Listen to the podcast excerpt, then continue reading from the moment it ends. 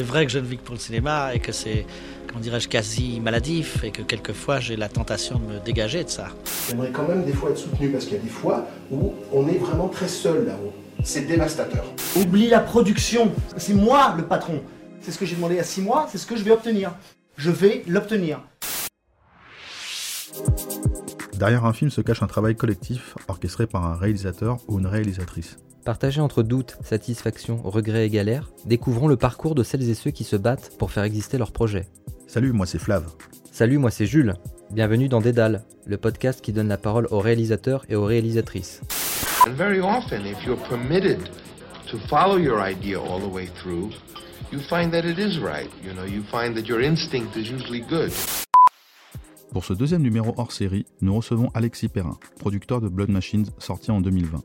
Après des études de commerce, Alexis intègre la société d'effets spéciaux Buff, créée en 1984 par Pierre Buffin. Une société qui s'occupera entre autres de nombreux effets spéciaux sur Enter the Void, Batman Forever, Matrix ou encore Fight Club. Alexis fait partie de l'équipe chargée de vendre le savoir-faire et le sens artistique de la compagnie.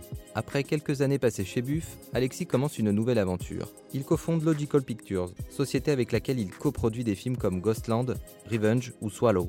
Mais c'est avec sa compagnie Rumblefish qu'il décide de produire le projet Blood Machines du duo Seth Ickerman. S'agissant d'une réalisation trop singulière, inclassable, les guichets des aides publiques fermeront leurs portes. Comment trouver des financements sans budget ni tête d'affiche? La clé du financement viendra de la communauté de fans du musicien Carpenter Brut et du vidéoclip Turbo Killer réalisé par le duo, sorti en 2016. C'est à partir des nombreux concept art, maquettes 3D et goodies que sera monté un Kickstarter. Une plateforme de diffusion se greffera au budget qui avoisinera les 650 000 euros, pour un film budgété à 3 millions. Pour Alexis et son équipe, il s'agit de faire rentrer un carré dans un rond. Découvrons à travers les yeux d'Alexis Perrin l'histoire de Blood Machines. Salut Flav. Salut Jules. Salut Alexis. Enchanté. D'où tu viens Ah, tu viens La façon. De quelle planète tu viens, Je pourrais faire pas de blague. C'est la bonne première question. D'où tu Euh, Essentiellement de Bourgogne. Moi, j'ai grandi en, en Bourgogne à Dijon. Euh, donc originaire, euh, voilà, de, de la Bourgogne, euh, par, parisien d'adoption, mais je suis passé par, euh, par pas mal de villes aussi. Je suis passé par Lille, j'ai étudié à Lille et euh, aussi un peu l'Arizona, où j'ai étudié euh, le ciné.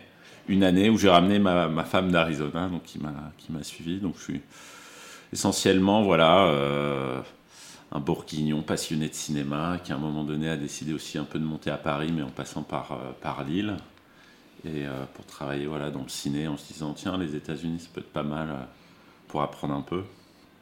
Et puis voilà, maintenant parisien, ben, enfin voilà, banlieue, banlieue de Paris.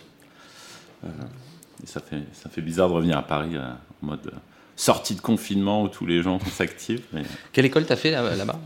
Euh, alors j'ai fait euh, une école de commerce. J'ai fait euh, une école qui s'appelle la Schema, école de voilà de management à Lille. Et puis aux États-Unis, dans l'Arizona, c'était à Tucson, dans le sud, pas loin de la frontière euh, avec le Mexique.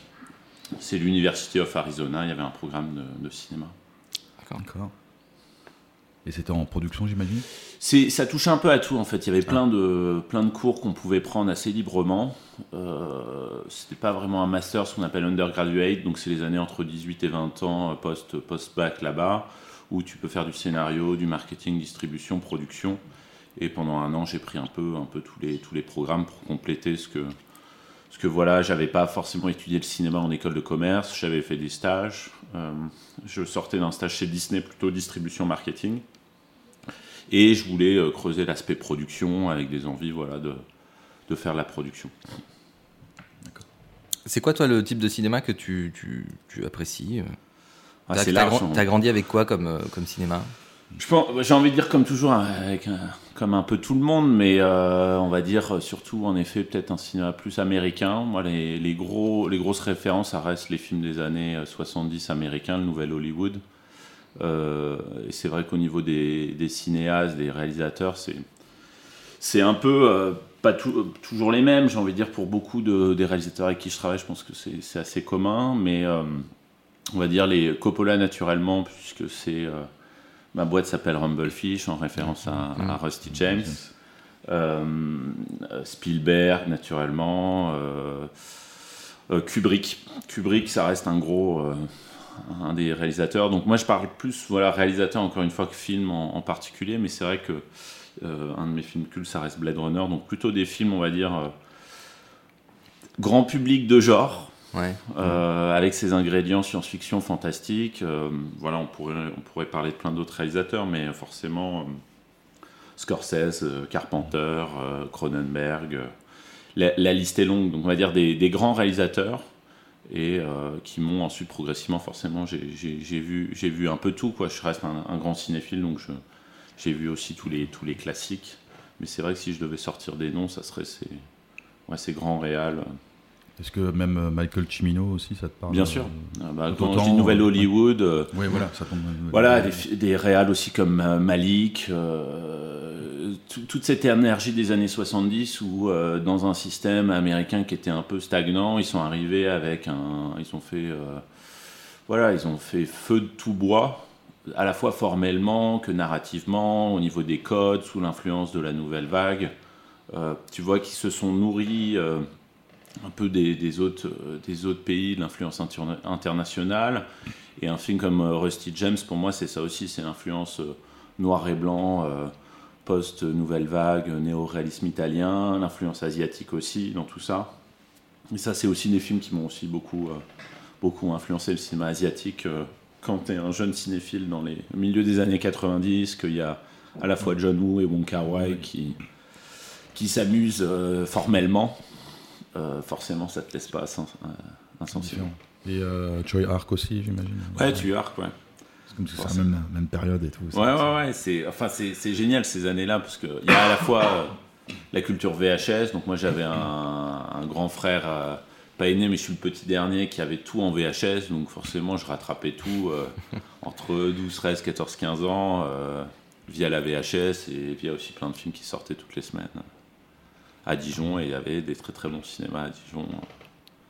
J'ai, eu la chance à ce niveau-là parce que je pense aux cinéphiles. Bon, après, maintenant, avec Internet et, et tout, tu peux rattraper, mais c'est vrai que c'est sympa aussi d'avoir des, des bons cinémas à côté euh, qui diffusent de sûr. tout, quoi. Puis l'époque des vidéoclubs, bien sûr. Ouais. Qui, bon, qui n'existe plus. Et- Et du coup, qu'est-ce qui t'a pu t'orienter vers la production plus que- qu'un autre métier dans le, dans le cinéma? Je pense que c'est de c'est d'être dans le contrôle, dans la fabrication, dans c'est un peu touche à tout le métier de producteur. C'est qu'à la fois euh, il y a le côté il faut aller euh, trouver de l'argent, il faut développer une histoire, il faut. euh, T'es passé par cette étape où tu t'es dit tiens je vais, je vais être réalisateur? Non, Plus par une étape où j'ai écrit, sans me dire je vais être scénariste. Il y avait des moments où c'était peut-être plus limite romancier, des nouvelles, des trucs comme ça. Après, j'y pense toujours en- encore un peu, mais, mais je préfère me concentrer. Il y a plein de producteurs américains qui sont touche à tout à ce niveau-là, qui font le scénario et la production sans réaliser. Mais c'est vrai que l'étape d'écriture, je pense, c'était intéressante d'un point de vue euh, développement avec les Ouais, auteurs, les réalisateurs, mais ça, c'était plus personnel. Euh, non, euh, le côté non auteur réel, c'était c'était là, mais c'était pour moi la production, c'était là où je, je pensais que j'étais euh, j'étais peut-être bon dans le cinéma. Par euh, quand on fait un peu le bilan, on se regarde dans un miroir, et force et faiblesse. Euh, mais après, je suis passé par une étape post-production, surtout de 5 ans chez Buff, où ça m'a permis de passer beaucoup de temps avec les producteurs, les réalisateurs. Donc quel était ton poste à ce moment-là? J'étais euh, plus ou moins, on dit, chargé de production, pré-production. J'étais aussi chargé de développement sur le- les projets en interne de production. C'était une phase où Buff euh, voulait développer, euh, être producteur. Et donc on recevait plein de scénarios. Donc c'était à la fois éventuellement coproduire d'autres films, avec l'apport euh, l'apport des effets. Euh, aussi un apport artistique, voilà, de développement, mais ça pouvait être aussi développer nos propres projets. Ouais. Donc il y avait ce côté développement artistique, souvent sur des films en langue anglaise.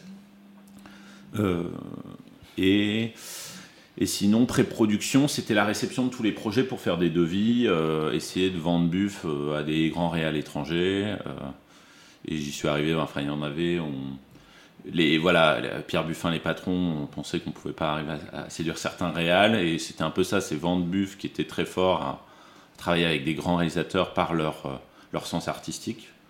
Donc euh, arriver dans une société où il y avait Hunter the Void qui se finissait, il y avait eu euh, Dark Knight, euh, Matrix, et plein de grands films, Fight Club.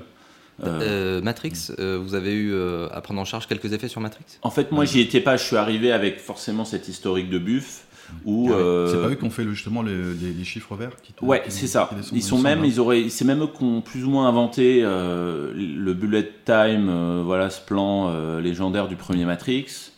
Euh, les Wachowski étaient même venus voir Buff, qui à l'époque était occupé, et qui ont dû se dire aussi qui, qui, qui est, qui sont ces fous, euh, ce qui me C'est eux qui rappelle avaient- d'autres fous. C'est eux qui avaient, qui avaient bossé avec Gondry sur Ouais, sa, c'est sur ça. sa- sur sa pub Smirnoff. Exactement. Donc il travaillait avec Gondry, il travaillait avec plein de grands réalisateurs, et donc, euh, donc pour moi c'était euh, quand je regardais euh, en sortant de mon école euh, mon programme américain, ce que je pouvais faire en France, euh, ça faisait partie des boîtes où je me dis eux ils travaillent sur des films euh, D'envergure. d'envergure euh, que j'aimerais idéalement j'aimerais produire ces films à terme. Et c'est vrai que l'étape post-production, euh, effet numérique était Ouais. était passionnante à ce niveau-là. Qu'est-ce que tu as vu passer, toi, comme film euh, pendant, pendant que tu étais chez Buff? Euh, bah, je suis arrivé, on finissait Hunter the Void. J'étais un, gros fan du travail de Gaspard Noé, donc euh, je l'ai vu à Cannes non fini. Et j'ai travaillé chez Buff, je crois, trois mois après, où on finissait les derniers plans. Mais voilà, j'étais quand même un jeune, je voyais pas tout. Observateur. Voilà, observateur. Euh, j'ai travaillé avec un des grands honneurs, mais pareil, j'étais, j'étais jeune, j'aurais aimé m'impliquer plus avec euh, Moebius, avec Jean Giraud sur euh, La planète encore, qui était un court métrage, un des premiers, euh, je crois même le premier que Jean Giraud a réalisé pour son exposition avant, avant qu'il nous quitte. Grand Master avec Mon Kar Wai, Nymphomaniac, La- Lars von Trier.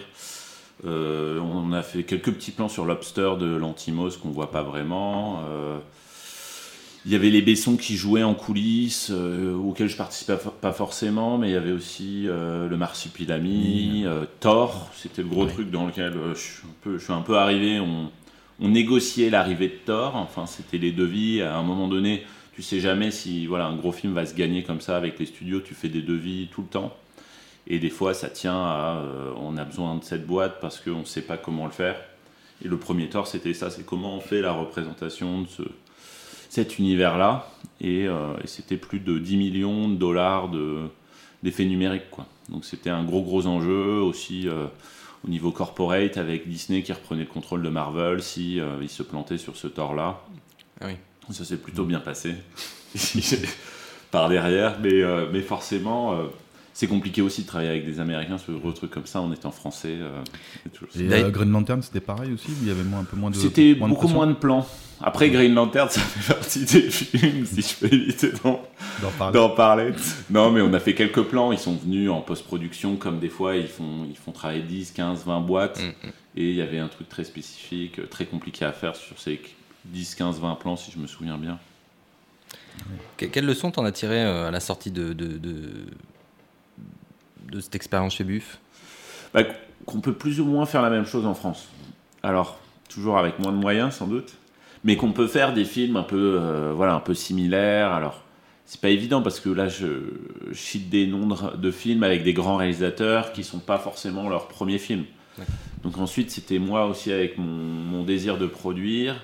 Euh, sans dire tout de suite, je vais aller chercher aussi des, des réals français ou étrangers établis et, je pourrais faire je le fais aussi des coproductions avec la France sur, sur cet aspect-là, mais c'était on peut, on peut faire ça nous avec une jeune génération de réalisateurs français, donc des films de cette envergure d'une certaine manière, mais c'est peut-être pas le premier film de ces réalisateurs, mais ça va être le deuxième ou le troisième. Euh, et euh, et grosso modo, la, la, moi, ce j'avais développé une expertise en tout cas sur cet aspect effet numérique. C'est, devenu un peu une forme de positionnement euh, pour, euh, pour euh, me démarquer des autres producteurs. Donc la leçon, c'était euh, j'ai développé une expertise, ça serait bien de l'utiliser. Parce que les effets, des fois, ça fait peur aux producteurs et ils savent pas forcément. ils préfèrent les limiter que les que les Qui- qui aller, pousser. quoi. Ouais. Ouais. Et, et vis-à-vis des Américains, est-ce que, enfin, qu'est-ce que, pareil, les rapports avec les Américains, qu'est-ce que t'en as retiré? Euh, dans le dans la production même ou dans les expériences que j'ai pu avoir avec Ouais, les expériences. par rapport à Buff tou- toujours bonne mais du, mais dure forcément quand c'est des films de studio euh, mais c'est c'est naturel c'est que les enjeux sont tels euh, Ouais.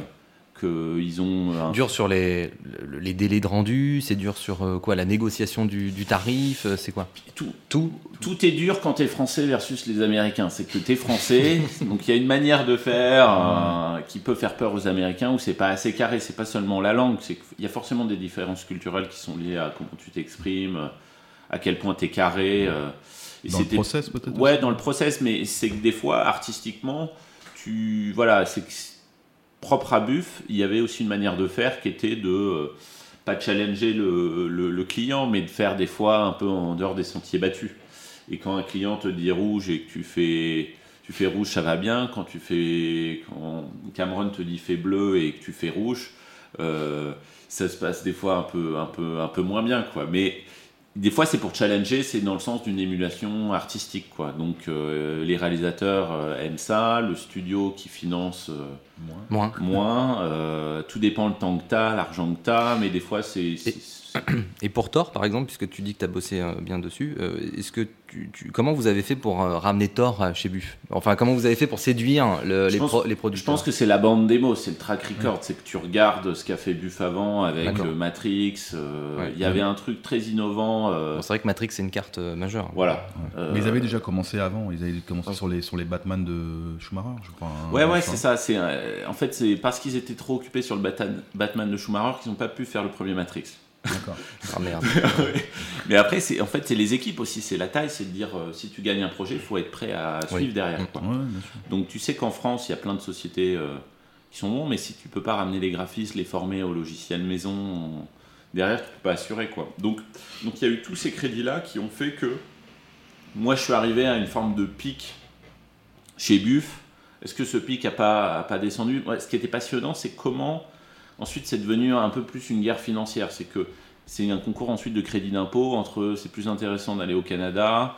Et nous on avait aussi un jeune crédit d'impôt. Donc moi j'avais un rôle euh, alors tu es toujours dans du commercialo artistique quoi Donc, les américains tu vas leur vendre euh, à la fois une rigueur parce qu'ils vont voir les français un peu freestyle mais ils vont dire euh, moi il faut que ça rentre dans mon budget. Et en fait ils, ils regardent plein de boîtes dans le monde entier. Et basiquement à la fin il faut que ça rentre dans leur budget. Donc Mm. des fois Buff était trop cher donc ça c'est pour gagner des projets. Après si on voulait vraiment un projet des fois on s'adaptait.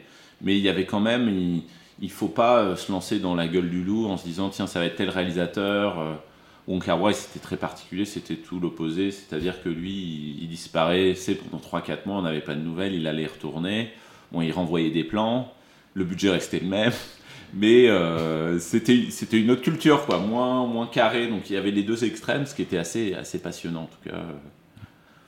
Mais c'est c'est- ouais c'est difficile parce qu'après moi j'étais pas forcément les mains totalement dedans. Je suivais les équipes. Moi j'essayais voilà de gagner les projets de développer un peu les, les projets de demain et de faire rêver les équipes en disant tiens on a telle opportunité peut-être peut-être qu'on va le gagner mais euh, après c'est une question de prix de production de structure de production des Ouais, fois ils sûr. peuvent pas passer par la France et rester dans leur propre pays Et d'ailleurs, comment ça marche avec euh, les films français? Parce qu'il y avait sur la piste du, du Marsupilami, euh, même j'ai vu euh, dans la liste aussi un film de Pascal Ferrand. ouais Bird. People Ah, Super People. Ouais, bah ça, ça pareil, c'est des fois des longs processus parce que c'est- c'est deux films là, particulièrement techniques où il y a eu beaucoup d'essais, beaucoup de pilotes avec par exemple Alain Chabat sur euh, la représentation du marsupilami.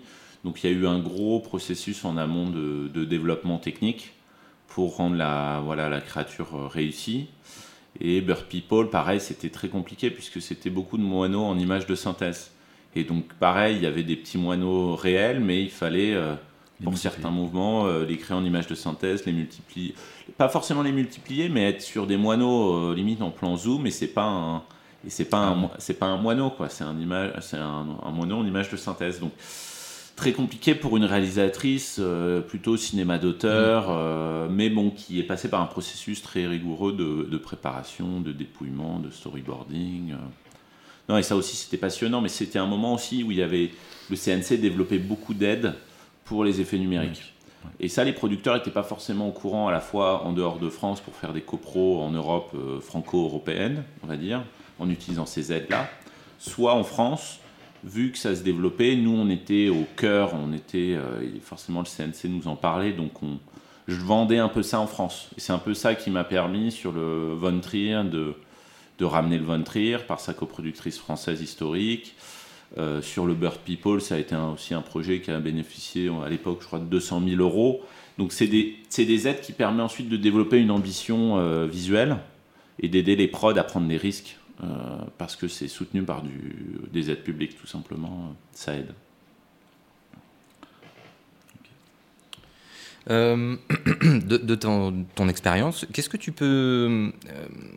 On, va essayer d'élargir la question, on aime bien ces questions-là. Est-ce que tu peux nous décrire le métier de producteur et surtout nous, nous dire voilà, quels sont ses dangers? Ah, bah, Le métier de producteur, c'est. Euh, je pense avant tout, c'est suivre des, suivre des talents qui sont prêts à. Voilà, qui nous font rêver euh, comme euh, cinéphiles, spectateurs. Avant tout, de se dire moi, j'aimerais voir ça au cinéma, je le vois pas. ce réel, il a, une, il a une vision, je vais l'accompagner. Et donc, ensuite, c'est l'accompagner dans toutes les étapes. Tu du développement du scénario. Et des fois, il y, a des, y a des projets qui arrivent, il y a déjà une première version du scénario.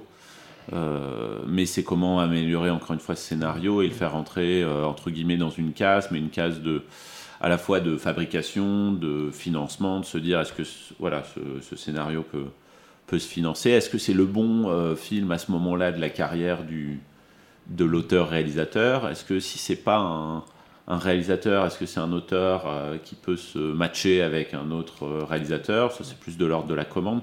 Moi, je suis plus avec des réalisateurs-auteurs.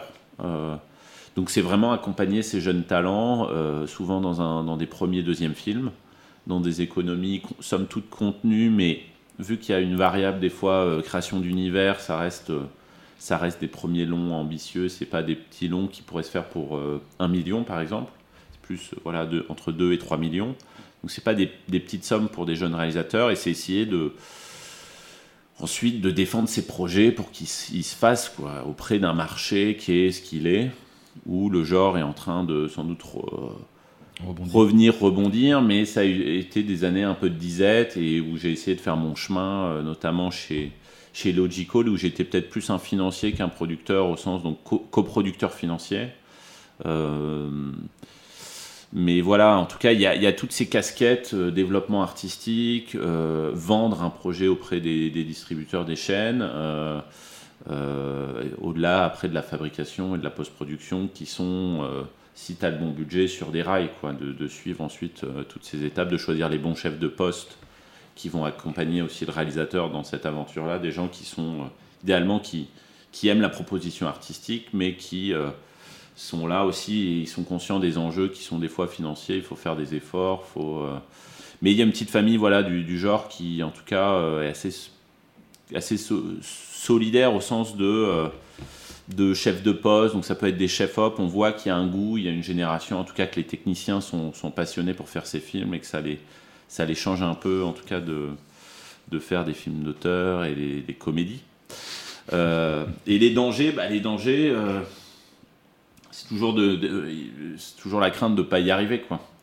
Euh, le risque, il, est là de passer beaucoup, beaucoup de temps pour un truc qui ne verra peut-être pas le jour là tout de suite, mais qui le verra peut-être dans 5 ans. Donc de mettre beaucoup, beaucoup d'énergie, de faire peut-être trop rêver. Euh, je suis quelqu'un de très relativement optimiste, donc j'essaye de. C'est ce que disait. Voilà.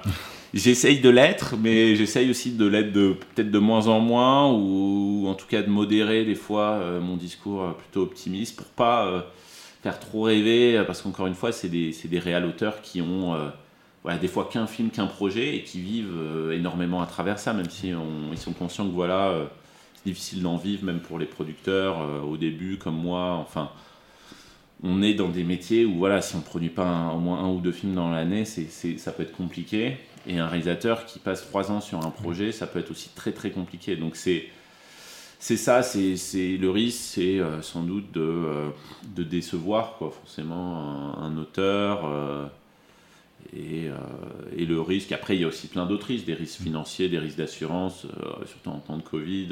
Ça, c'est des risques plutôt pratiques, mais dans, au sens humain, je pense que le risque principal, il est, il est là aussi. qu'est-ce, que tu, qu'est-ce que tu fais au sein de Logical Picture Alors j'ai quitté Logical. Oui. Qu'est-ce que tu as fait?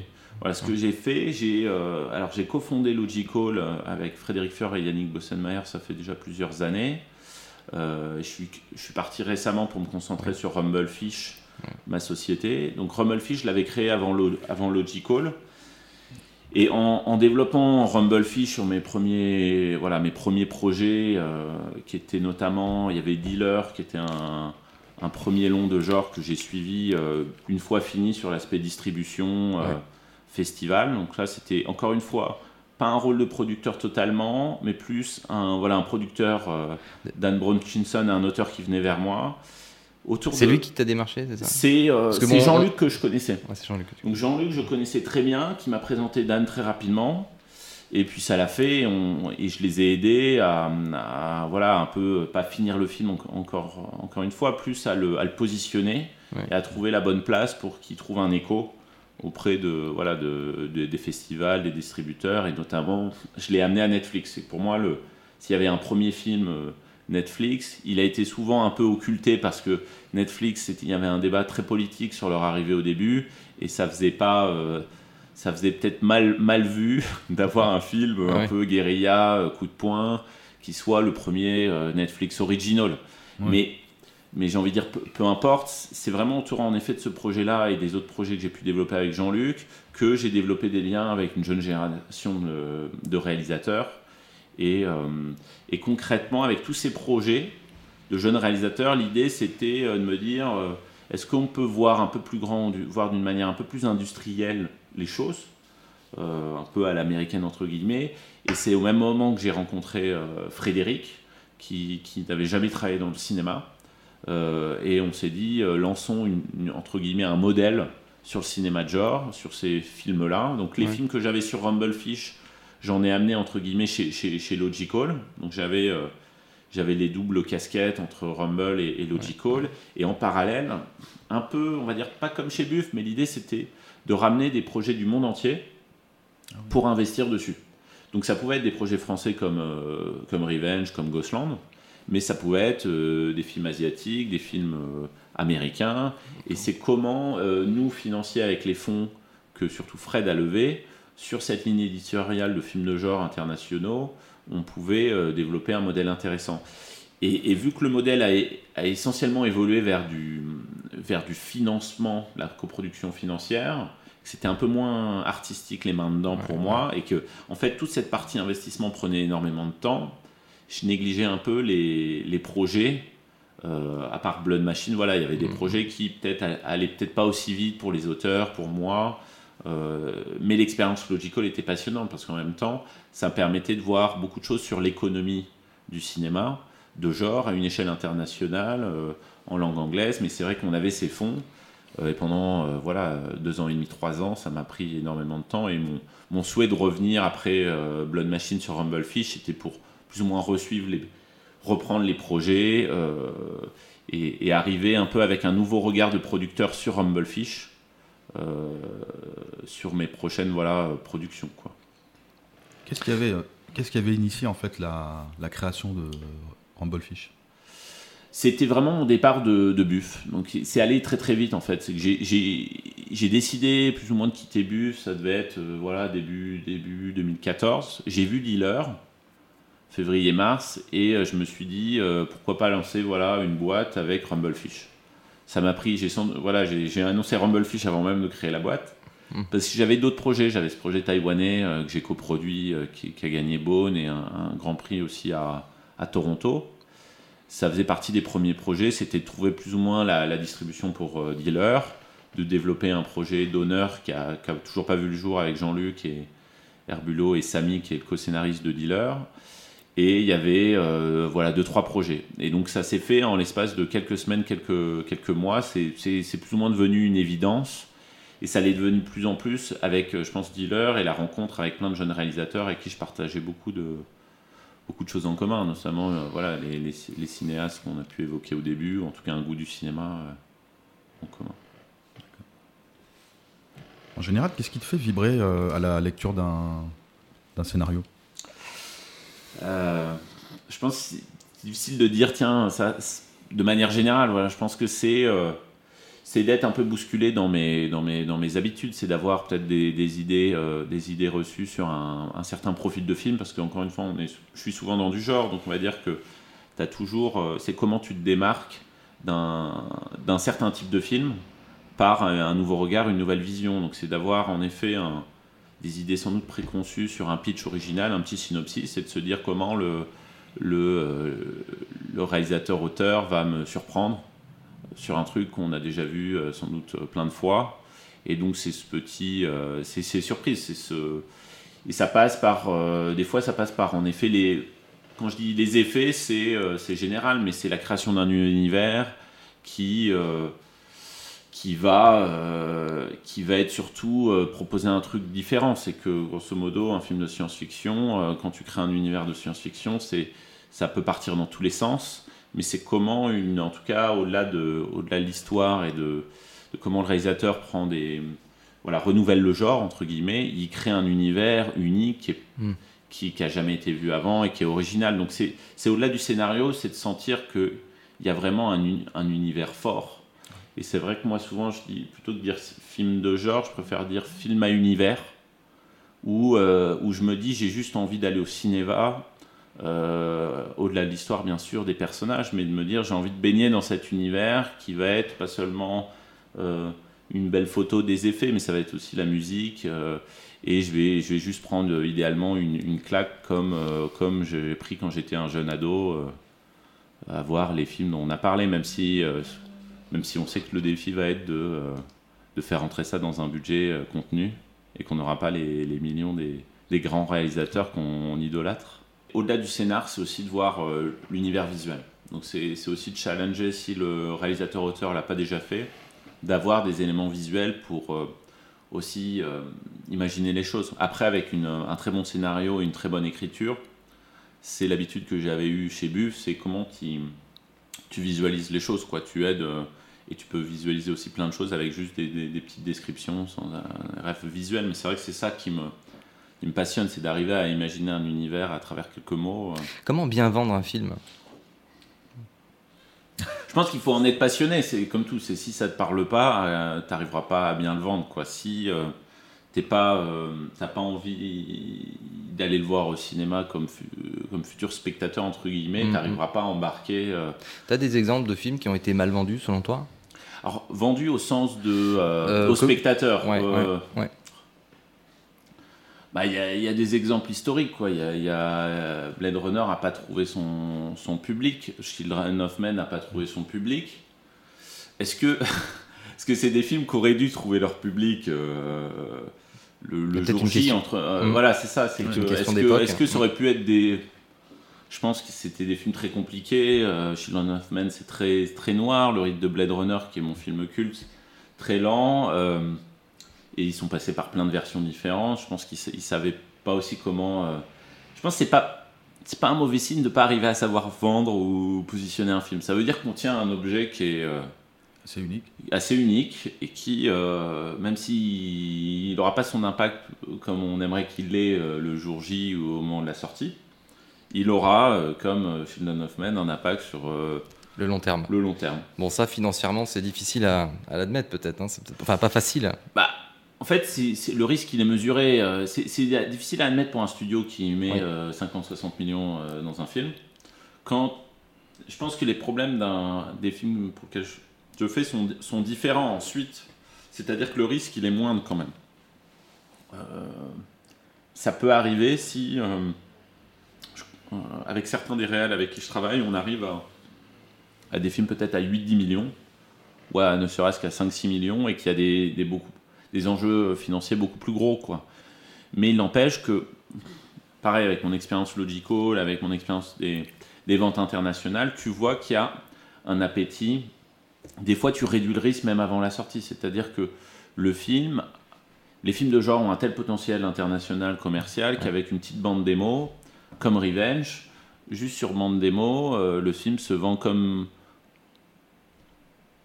comme euh, comme on a amorti déjà est déjà amorti ouais entre ah euh, Cannes et septembre. Septembre étant la première du film à Toronto et Cannes donc cinq mois avant le film voilà fait, ça donne déjà un peu le pouls quoi. C'est ça que tu veux ouais, et puis ça ça amortit le risque financier. Mmh. c'est à dire que euh, il faut dire que Cannes aussi, c'est une, sacrée vitrine. Parce que ouais. tu as, un grand marché oui, du oui, film et c'était un nouveau vendeur qui arrivait avec euh, donc Charade, qui avait, euh, il y avait une personne qui arrivait de White Bunch, une personne qui arrivait de Studio Canal, une de Gaumont. Ils faisaient une dream team de vendeurs. Donc forcément, ça a excité, c'était un peu leur premier, leur- le premier truc qu'ils montraient.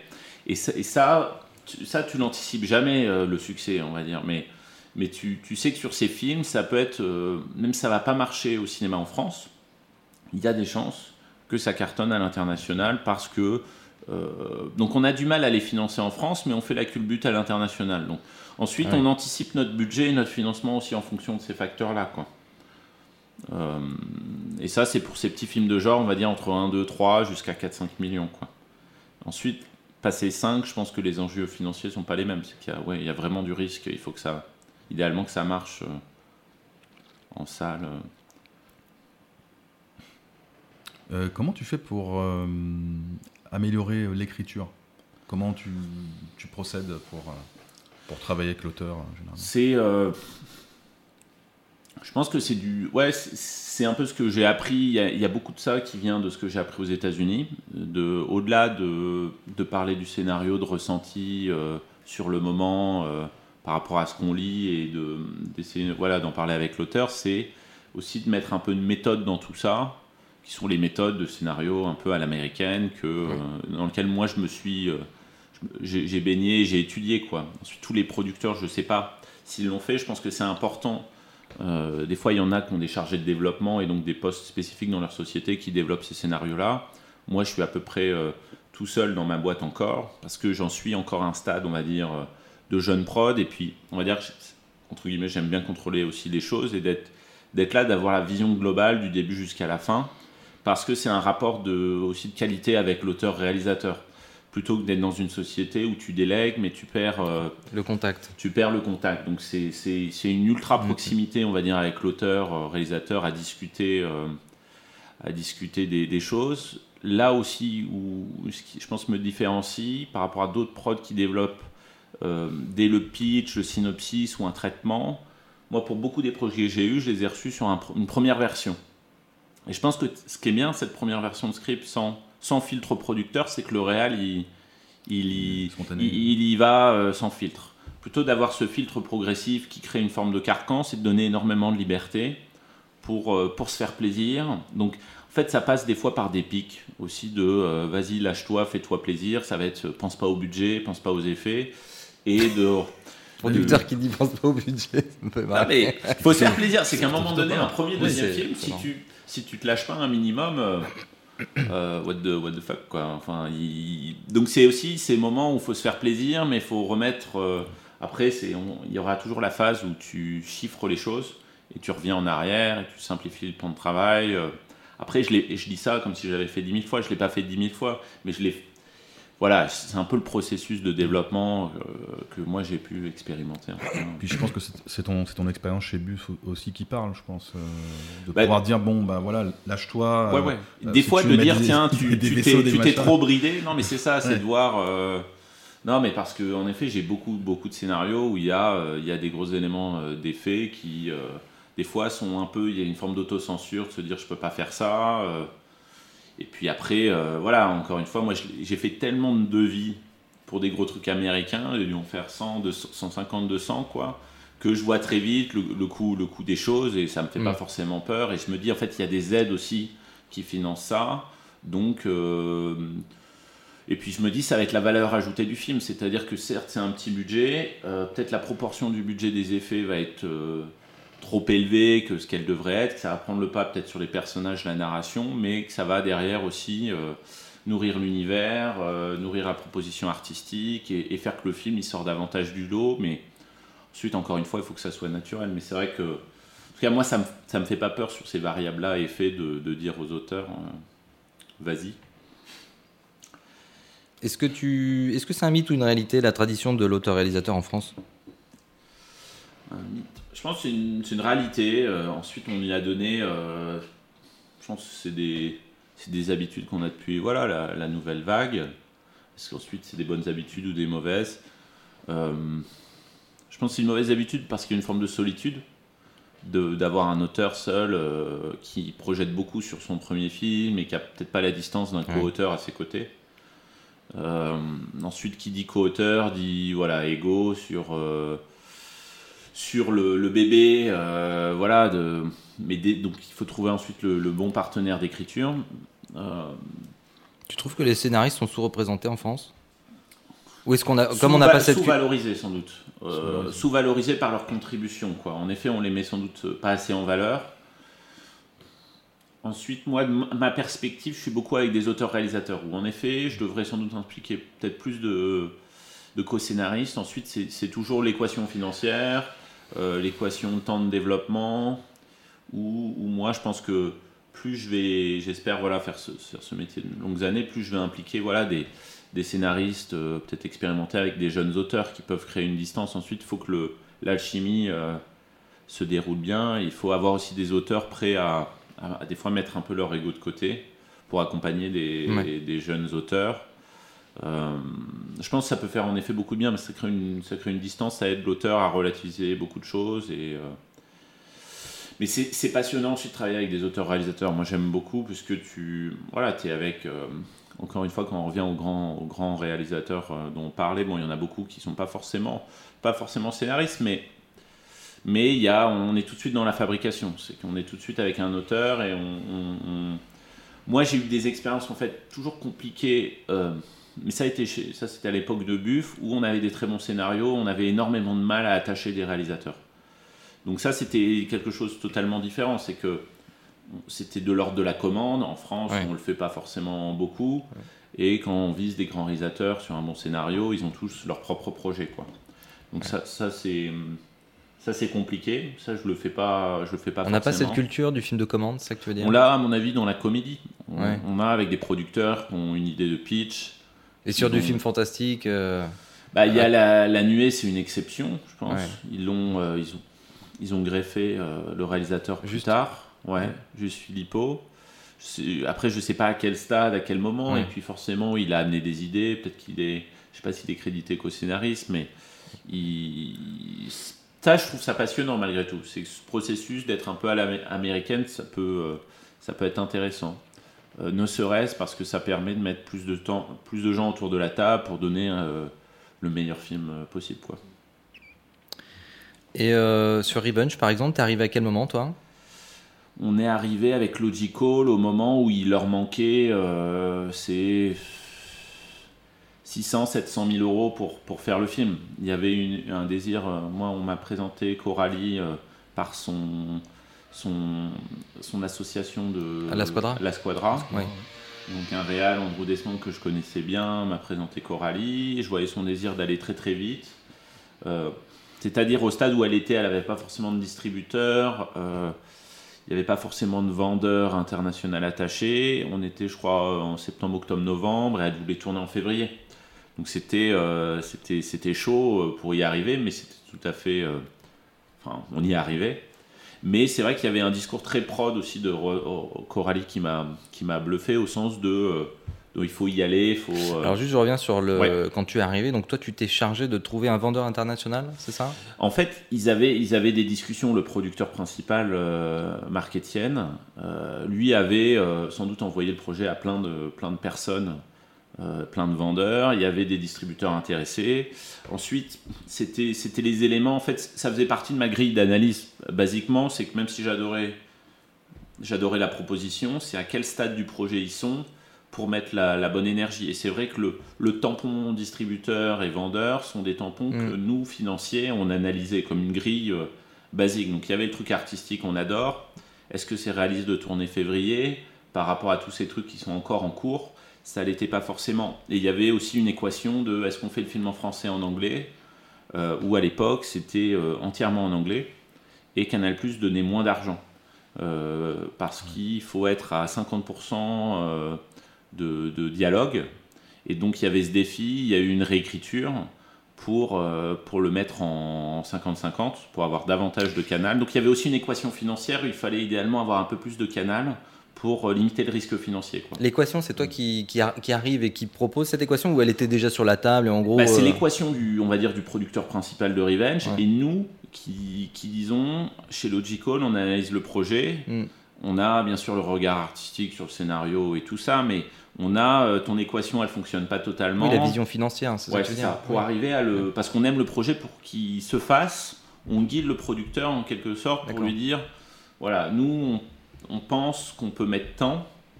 Et si on met tant, il manque ça, et il faut aller chercher ça. Et grosso modo, euh, on arrive à un stade très très avancé, Ouais, euh, ouais, en fait, quand même très avancé du financement pour mettre le dernier bout et, et aider à structurer la fin avec le producteur qui est des fois seul et qui a des intérêts là là là et qui se dit mais comment euh, Ouais, Co- quels sont les bons partenaires pour ce film, pour bien le distribuer en France et à l'international.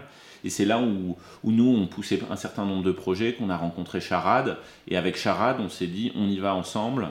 Euh, donc c'est 700 000 qui manquent, on, les met, c'est sur le papier un gros risque, mais euh, si tu arrives à tel stade de l'équation, c'est-à-dire si tu arrives à contenir ton budget à ce niveau-là avec Canal qui met un peu plus, le risque il reste, euh, il reste mesuré. Quoi.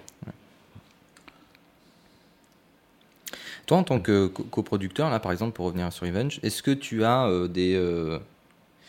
Est-ce que tu peux émettre des réserves sur le montage, par exemple? Arriver et dire, voilà, ce truc-là, je, je le sens pas. Oui, oui.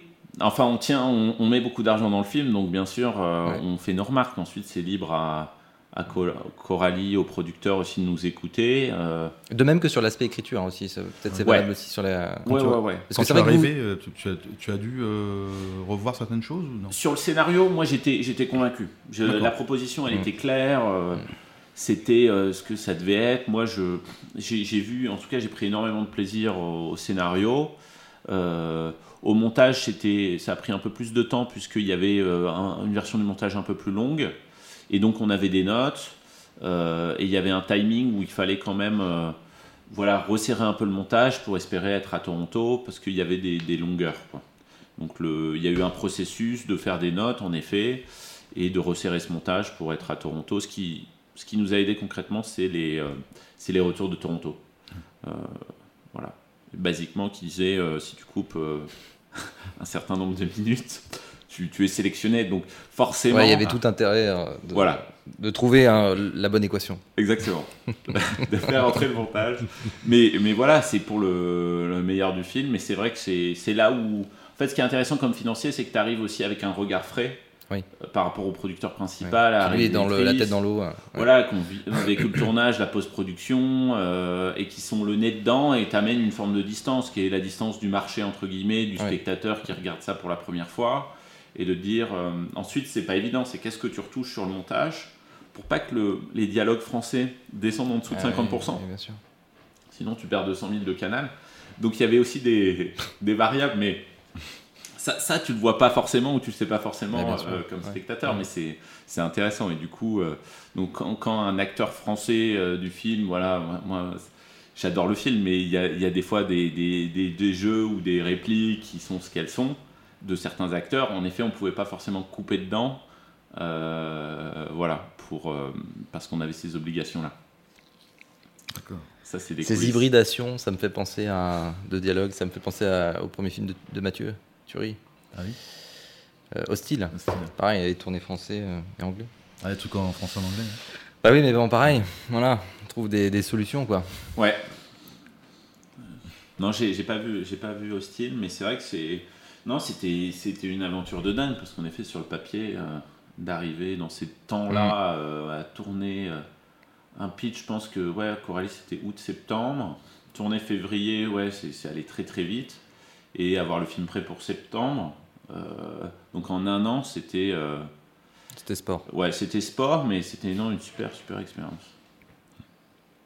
Comment tu te retrouves sur des productions assez différentes comme Ghostland de Pascal Legier et Face à la nuit de Winding Ho Je pense que c'est c'est ma cinéphilie, quoi. C'est d'aimer euh, le cinéma euh, dans, dans sa grande diversité. euh, et puis, et puis d'être euh, voilà, d'être convaincu par des visions de réalisateurs. Weeding, moi je suis allé énormément en Asie quand je travaillais chez, chez Buff euh, et ça faisait partie d'une mes marottes pendant un an, un an et demi. C'était peut-être de créer un bureau à Taïwan de, la, Buff Taïwan. Quoi. Donc je voyais le potentiel. euh, forcément Chine, mais Taïwan c'était passionnant, même si c'est, c'est pas la Chine, même si euh, j'espère que les Chinois n'écouteront pas cette interview. Et, et, et, et du coup, j'ai rencontré Weeding. Bon, il y avait l'Odyssée de Pi aussi avec Angli. Mhm. On a eu beaucoup de sollicitations. Grand Master, on a gagné un prix des effets aux Oscars chinois. Donc, j'y suis allé énormément. Et Weeding, très vite, on me l'a présenté. Et en effet, ça a été à ce moment où euh, on a fait un ou deux devis pour euh, des films qui devaient tourner, qui n'a pas tourné. Et que, à peu près au moment où j'ai décidé de quitter Buff, il m'a pitché euh, face à la nuit. Et j'étais, j'étais convaincu par la proposition, même si ça a été compliqué parce que j'étais un, au final un tout jeune producteur à défendre ce projet avec une tout jeune boîte. Donc je, me, je suis quand même associé à d'autres prods pour essayer d'avoir Cinéma du Monde qu'on n'a pas eu. Lui, il était très identifié sur ses premiers cours, euh, qui avait fait des grands festivals, son premier long. Il a été un peu oublié euh, sur d'autres films plus, pas commerciaux, mais plus des films de commande pour la mmh. Chine. Et du coup, son profil de, de réal auteur euh, qui aurait pu exploser, il n'a pas forcément explosé. Donc, c'était pas non plus évident de, de le positionner avec cette proposition au niveau des aides. Donc, j'ai eu quelques aides, mais peut-être pas autant.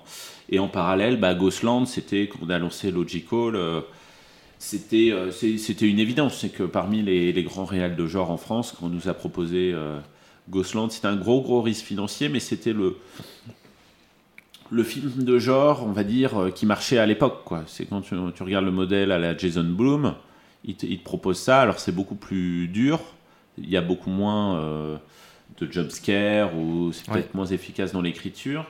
Mais sur le papier, c'était une équation, euh, même si le film était peut-être un peu cher par rapport au fait que ça soit contenu avec peu de personnages, c'était une, une, évidence. Quoi. Euh, ensuite, ça a été très intéressant de comparer le parcours de Revenge versus Ghostland au moment de MeToo. Euh, et d'avoir Revenge qui surperforme mm, mm. parce que l'histoire et Coralie aussi surtout. Et, et Ghostland, plus compliqué, parce que les distributeurs américains voient des personnages féminins qui euh, souffrent quand même. Euh. et voilà, donc c'est dommage parce que moi je, je, trouve les films, les deux films super, mais tu vois que le, poids en fait du marché, de l'air du temps, du side guide, ça peut avoir un impact énorme euh, sur, sur les ventres et une sortie de film, quoi, et que ça tu peux pas le contrôler mm-hmm. comme producteur. Et, d'ailleurs, non, j'allais dire, c'était Raphaël qui disait que, pareil, Blood sur Blood Machine, si c'était fait tacler de. Enfin. On les avait, il y avait un petit côté misogyne, on leur avait reproché ce côté-là. Euh, oui, mais ça, c'est quelques petites remarques qu'on a eues euh, en mais bon, je pense qu'il y en aura. quoi. Voilà, moi, que je connaissais bien. Donc, en fait, ils avaient les coulisses, ils n'auraient pas dû le savoir. Moi, j'étais dans cette commission comme membre pendant trois ans, une commission CNC, effets visuels, création visuelle et sonore. Donc j'ai vu plein plein de projets et forcément, euh, ayant ces films à univers, moi-même j'en ai soumis beaucoup. Donc j'étais pas dans les, les commissions quand ça débattait, je sortais de la salle. Hmm. Et forcément, Blood Machine, ayant le poids des effets, on, l'a déposé une, deux, trois fois même. Et il y a eu plusieurs débats, il y a eu un effet aussi de revenir. Euh, parce que euh, une première fois, je pense que c'était dans une case un peu je sais plus dans quelle case on l'avait mis, court métrage, parce que c'est ça, encore une fois, le format était tellement compliqué, euh, on l'a pas eu la première fois, on est revenu en post-production, il y a eu un intérêt, et c'était une, c'était une commission, voilà, il y avait des, des, avis divers et variés, en effet, il y a eu un, il y a eu un petit, un débat. Un petit coup de Trafalgar, un petit, un petit débat. Tu arrives à quel stade euh, par rapport à Ghostland Tu étais mmh, là au tout début, début ou... C'est un peu comme Revenge. C'est qu'ils, mmh. pareil, ils ont posé plein de pièces de financement. Et il, manque, euh, il manque grosso modo un million d'euros pour y aller. Euh, Sur un budget total de combien? De 5. Qui a un peu grossi sans doute, mais peu importe, c'est ce million. Donc on lance la boîte. On n'a pas totalement levé les fonds. On a d'autres propositions aussi de films. En même temps, j'ai, moi j'aimais bien All Life de Claire Denis. Euh, j'aime j'ai toujours pas vu le film final, mais je, voilà, on parle beaucoup d'All Life. Il y a aussi j'ai euh, le film de genre là où il est seul dans Paris avec des zombies. Euh, non, ah non, pardon. Pas dans la brume. La nuit a dévoré le monde. La nuit a dévoré le monde. ah, voilà. Donc il y a ces propositions là avec certains, certains investissements et on se dit tiens ça ou ça. C'est vrai que Ghostland, euh, il est arrivé, voilà, c'est comme s'ils avaient 3 millions, 5, 4 millions, ils savent qu'ils tournent au Canada, donc ils ont les, les crédits d'impôt, ils ont le vendeur, ils ont Canal qui met un certain montant. Euh, on lit le scénar, on trouve ça super. On n'a pas forcément de remarques sur le scénar. C'est plus, est-ce que c'est une bonne équation financière? Et, euh, et donc en soi, on fait pas un gros gros travail. On est plus dans. Moi, il y avait des projets, je voyais beaucoup plus en amont. Et au final, je regardais des fois trop, trop ces projets-là qui n'étaient pas assez avancés en financement en me disant, bah, je, faisais plus mon travail de, producteur. Plutôt qu'être pas assez financier, à dire trouver des opportunités au final plus rapide et moins consommatrice de temps à, investir. Mais Mais donc voilà, on recevait un panel de projets du monde entier et, celui-là, en tout cas Ghostland, c'était assez, assez bien embarqué avec des très bons prods, donc il n'y avait pas de, de, gros sujets à part se dire est-ce qu'on met ce risque financier? Est-ce que 1 million c'est pas trop? Est-ce que faire ce film à 5 millions d'euros c'est pas trop? Après, à un moment donné, c'est comment euh, travaille Pascal, ces, économies-là. Euh. Il y a eu des contraintes dans cette, euh, dans cette partie de production, là, justement Quand tu dis contraintes, complément, je sais pas, est-ce qu'il y a eu, il y a eu euh, un temps donné pour pouvoir faire cette levée de fonds? Et ça a été ricrac Non, non, non, c'est juste que vu qu'on n'avait pas totalement levé les fonds, on pouvait pas, euh, on devait faire des choix forts au début de Logical. C'est que c'était. Euh, parce qu'ensuite, il y a, on va investir tel montant sur un film, tu l'as investi un million en plusieurs temps. Oui, oui, et forcément, il y en a un, c'est que tu regardes le montage. si tout est. Voilà. Si tu respectes les. Voilà. Et tu peux, des fois, il y en a, euh, donc, pas virer le, million avant un certain moment. Donc, tu as des banques du cinéma qui t'avancent l'argent. Je pense que vous en aviez peut-être parlé avec euh, bon, peut-être Grégoire de Bailly. Bon, il y a des moments où tu as des trous mm. élevés de trésor avec des frais financiers. Et donc, si tu perds quelqu'un, faut, un financier, faut le remplacer pour combler ces trous. Et donc, nous, nous, on était là, mais on va dire, si on n'avait pas le film final, euh, de certaine manière, sur certains montants, on aurait pu se retirer.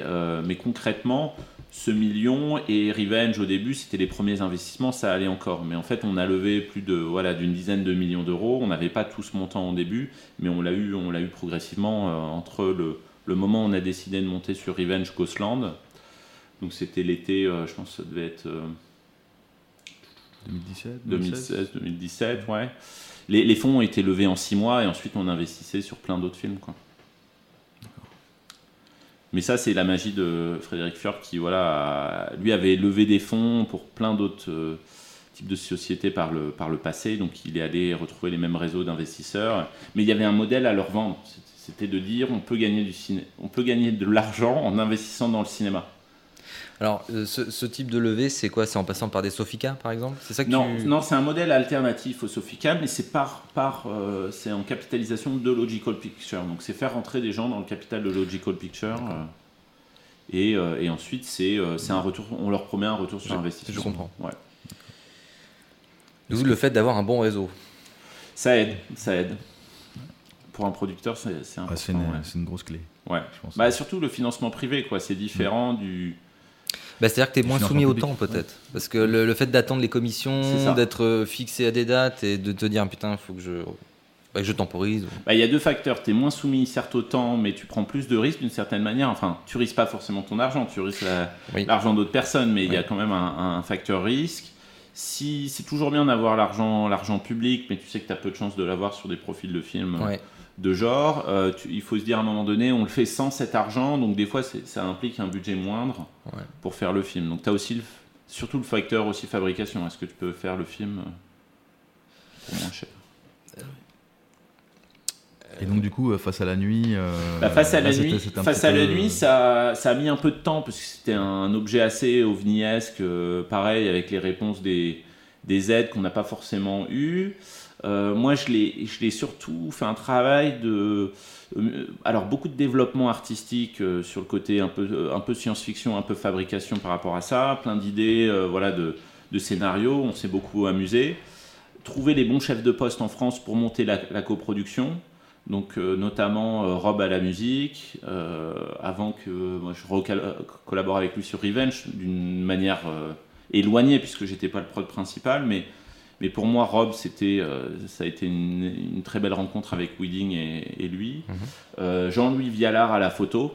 Donc on a fait le tour des, chefs op français. Il y avait un vrai désir de Weeding de travailler avec un, grand chef opérateur français en 35 mm. Euh.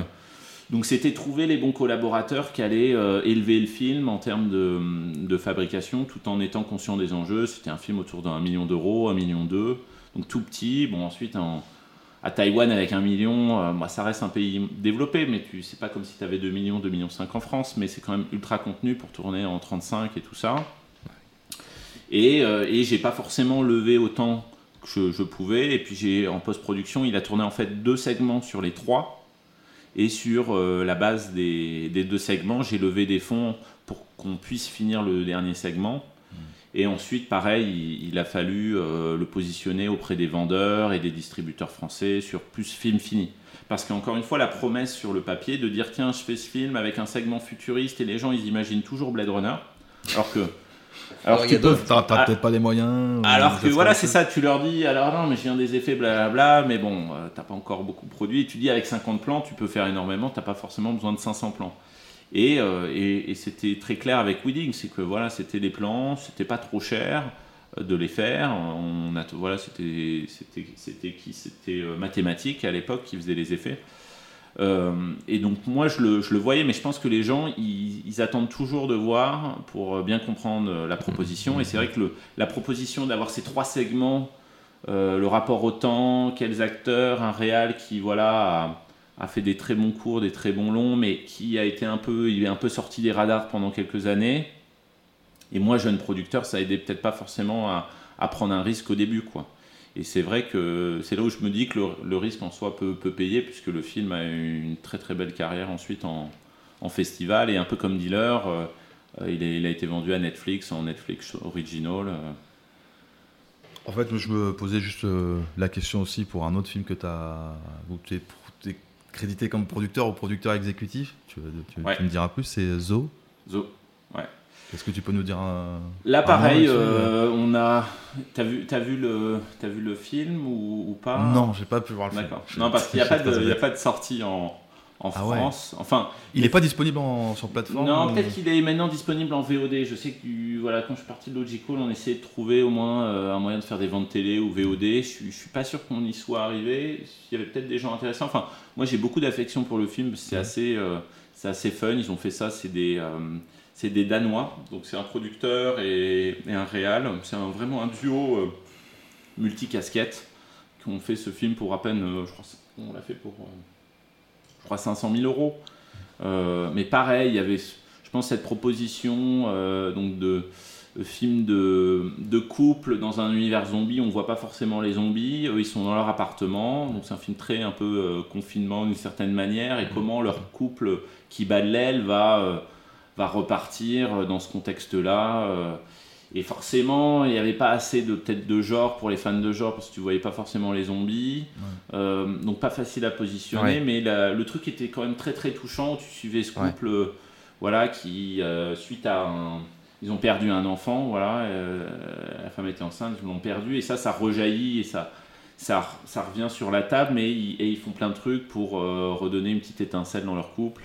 Euh, et donc le script, quand on l'a lu, on a été. En fait, ils euh, se servent du genre, quoi, pour traiter ça, plutôt un truc intimiste. C'est vraiment comme. La Nuit a dévoré le monde, c'est un peu le même principe. Ouais, quoi. c'est vrai. Ouais. C'est- c'est- je trouvais ça assez similaire et tout. Mais c'est ça où c'est toujours délicat comme positionnement, Eh oui. parce que tu utilises le, il faut utiliser le genre pour amener un public plus large, mais ceux-là vont être déçus parce D'où qu'ils- la manière de le vendre, en fait. Ouais. C'est ça. Parce que c'est vrai que souvent, tu es confronté à des gens qui, qui s'attendent à voir un type de film et qui.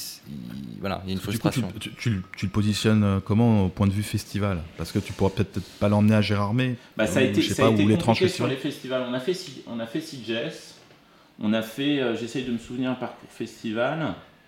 Euh, Gérardmer, on, on a fait Gérardmer, je crois. Euh, mais ça n'a pas été évident non plus.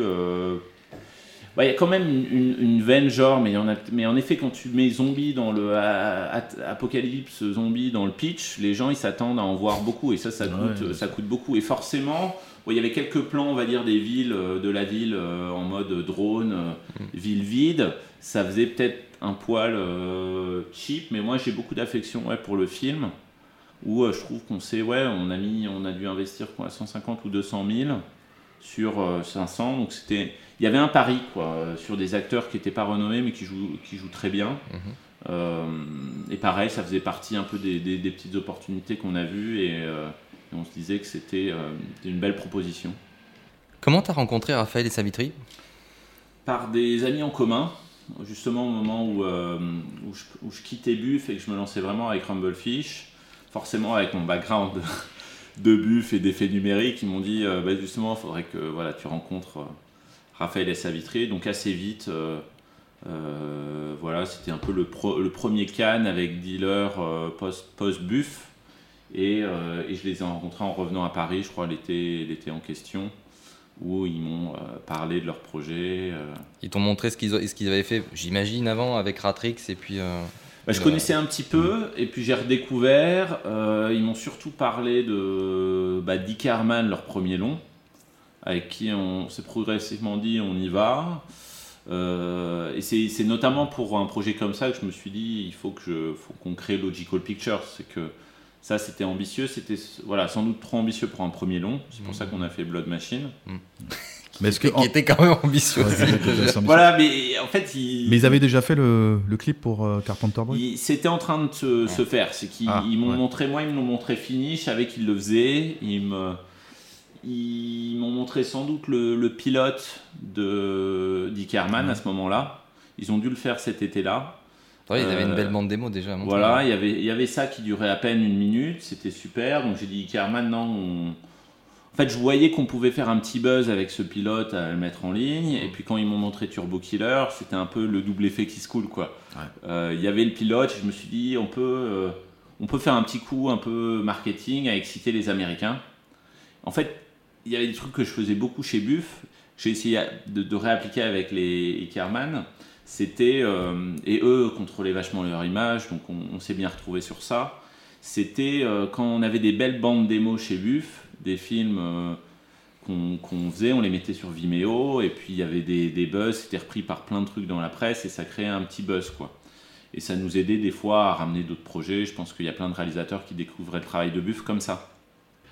Et donc j'avais tissé des liens avec pas mal de journalistes américains, euh, ici et là, et, et c'est quand j'ai vu un peu ces petits proof of concept pour Ickerman, euh, bah, c'est comme si on avait mis en place un- une stratégie un peu marketing. Il y a eu le temps du développement quand même du scénario avant de, de mettre ça en ligne, mais c'est vrai que l'effet Turbo Killer plus proof of concept, ça a créé un, un énorme attrait Mhm. des Américains. On a même fait un séjour aux États-Unis euh, pour, euh, pour voir si on pouvait monter des copros euh, avec des Ah gros ouais. producteurs américains. Mais c'est vrai qu'on même si le script était super, il était peut-être assez, euh, encore une fois, l'ambition par rapport au budget, mais peut-être trop hauteur, trop méta euh, par rapport au, au fait que ça soit un premier, un premier long, tout simplement. Ils en avaient peut-être pas fait assez aussi. Toi, toi qui disais quand même que tu aimais bien les scénars structurés euh, sur des modèles, ça t'a pas fait. C'était pas un problème pour toi d'ailleurs de te retrouver avec un scénario comme Blood Machines? Euh, bah, c'est assez, c'est assez linéaire, Blood Machine. On va dire celui qui est plus méta, c'était donc Ickerman, mais Blood Machine, il y a un truc, euh, Oui, pour moi, tu- très linéaire dans le parcours de ces personnages, dans le truc où, euh, alors certes, c'est un univers, faut introduire cet univers sans être trop explicatif. Tu peux toujours dire, bah, c'est les, c'est les images, les plans qui introduisent cet univers, mais vu que ça va très vite, ça dure 30-40 minutes, comment en peu de mots tu perds pas le spectateur donc on, on a coupé une séquence au tout début qu'on n'a pas pu tourner euh, et on a mis donc un, un, un texte à la Blade Runner pour introduire le, le film plus parce qu'on n'avait pas pu tourner ce, Ouais. c'est la, la première scène mais malgré tout moi quand je regarde le film je trouve un truc assez linéaire au sens de- d'une aventure euh, d'une sorte de course poursuite dans l'espace quoi Euh, mais c'est vrai qu'on l'a pas c'est pas un scénario qu'on a trop développé on, on a concrètement, on s'est dit, on y va sur, euh, on va faire un trip, on va s'amuser. On a eu le Kickstarter qui a cartonné, et on s'est dit, on, va y aller, euh, sans pour autant dire, on va le redévelopper, parce qu'on était, on était sur ce format un peu particulier, où on se disait aussi, est-ce qu'on peut, est-ce peut, euh, même en écrivant le script, avoir des guichets Et on s'est dit, on a le, on a le Kickstarter, on, va avoir des aides au VFX, et on, devrait, on devrait réussir facilement quoi, à le faire. Est-ce qu'ils avaient déjà fait le, le Kickstarter avant qu'ils te. Non, on- c'est- ou- c'est- c'est- en fait c'est dans, c'est pas dans la logique du Kickstarter qu'on a, euh, on n'a pas fait le Kickstarter par rapport un peu à, alors j'essaye, de- moi je les avais rencontrés donc un an avant. Euh, on va aux États-Unis, on pitch Ickerman, euh, mais on se dit il faut quand même faire un film avant Ickerman. Là l'idée de Blood Machine est là, on se dit juste est-ce que c'est le bon, c'est le bon projet? On, f- on se dit on fait le Kickstarter pour tester. Parce que Carpenter Brut, parce que le succès de Turbo Killer, et euh, Donc tu as développé le scénario avec eux alors si je non, le scénario, ils me l'ont amené comme ça, euh, tel Ouais. quel. Il- Et je te dis, au final, il y a eu assez peu de développement par rapport à d'autres projets parce que il y avait ce truc un peu, les connaissants aussi, c'est genre, c'est à prendre ou à laisser, c'est ça. Après, on peut développer, on a développé un peu euh, certains trucs, on a impliqué un scénariste américain qui a un peu retravaillé les dialogues. Mais c'est vrai qu'il y avait un truc par rapport au scénario où euh, c'est difficile de dire on développe une psychologie de personnage sur 30 minutes, on rajoute des trucs, enfin, c'était pas En fait, c'était- vraiment euh, cloisonné le fait que ça soit vraiment sur un format de- d'une demi-heure. Enfin, je, je me demande, je me dis peut-être que tu as peut-être voulu euh, les pousser peut-être à, à- à- à faire un format plus long pour faire Bah, un véritable. Pour moi, 10 plus long, 10 long métrage de science-fiction, 10 Ouais. égale très très cher. 10 30 minutes, on se dit, bon, sur un malentendu, entre guillemets, ça peut passer. C'est un peu ça qu'on s'est dit. On s'est dit, ok, c'est 15 jours de tournage, on peut contenir le, on peut contenir le, le budget du tournage, euh, ça nous coûte tant. Et c'est grosso modo le Kickstarter qui nous a financé le tournage.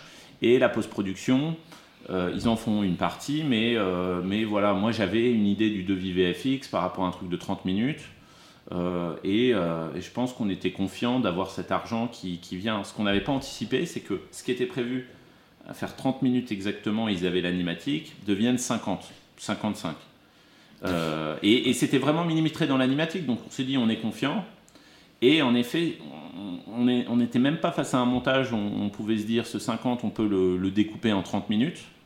Donc moi, mon, mon coût VFX a vraiment euh, augmenté par rapport à euh, notre coût VFX a augmenté par rapport à la durée du métrage. quoi. Ouais. Donc donc c'est là où c'est devenu plus compliqué, où il fallait euh, lever plus d'argent. Mais attends, on passe quand même quasiment du simple au double. Comment comment on Bah, c'est peut- normal. comment c'est possible de, de, de, de décu- démultiplier autant le c'est la prise de vue qui a, qui a imposé non, cette je pense euh, que c'est le rythme, euh, le rythme de la mise en scène des garçons. ah ouais. qui, euh, même s'ils sont très précis dans leur vision et que les plans n'ont pas changé, c'est des plans qu'on sans doute euh, tous un peu doublés. Ouais. Et puis tu Euh, rajoutes 20 minutes quand même. Ouais, ouais, ouais. ouais. Donc c'est 20 minutes avec euh, des, Je pense des- plus, des euh, animations et tout ça. Donc Je, pense plus au final 15-20 parce que le générique est long, on le Ouais. fait durer.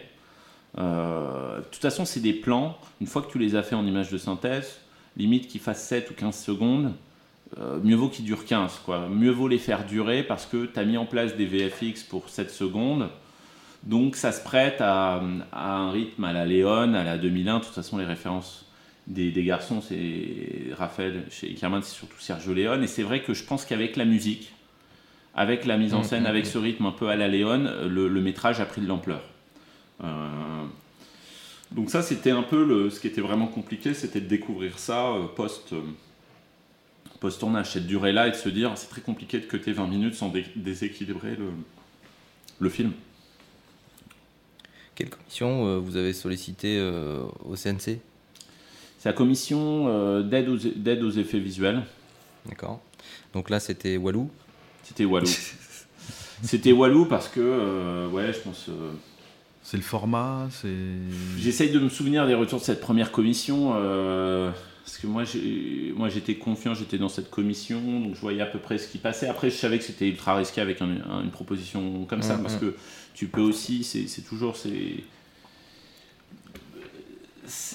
le rapport aux femmes en mode MeToo, euh, ce côté objectivisation du corps, comment ça allait être perçu. Je pense que ça, c'est pas rentré dans, les, dans les- la grille de lecture de ce premier nom. Ça a été plus euh, à quel point c'est réaliste, à quel point on peut faire tenir cette proposition-là dans Oui, le budget. Oui.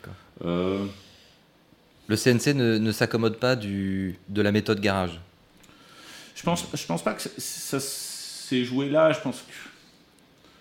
Encore une fois, chaque commission est différente. Donc, tu peux te retrouver avec des super projets en face de toi. Donc, tu as toujours la sélectivité. Euh, le projet plaisait énormément à certaines personnes. Je pense que il y a malgré tout, dans, ce- dans cette commission-là, euh, en ayant fait partie, il y avait une grille de lecture très scénario et trop scénario. Ah oui, d'accord.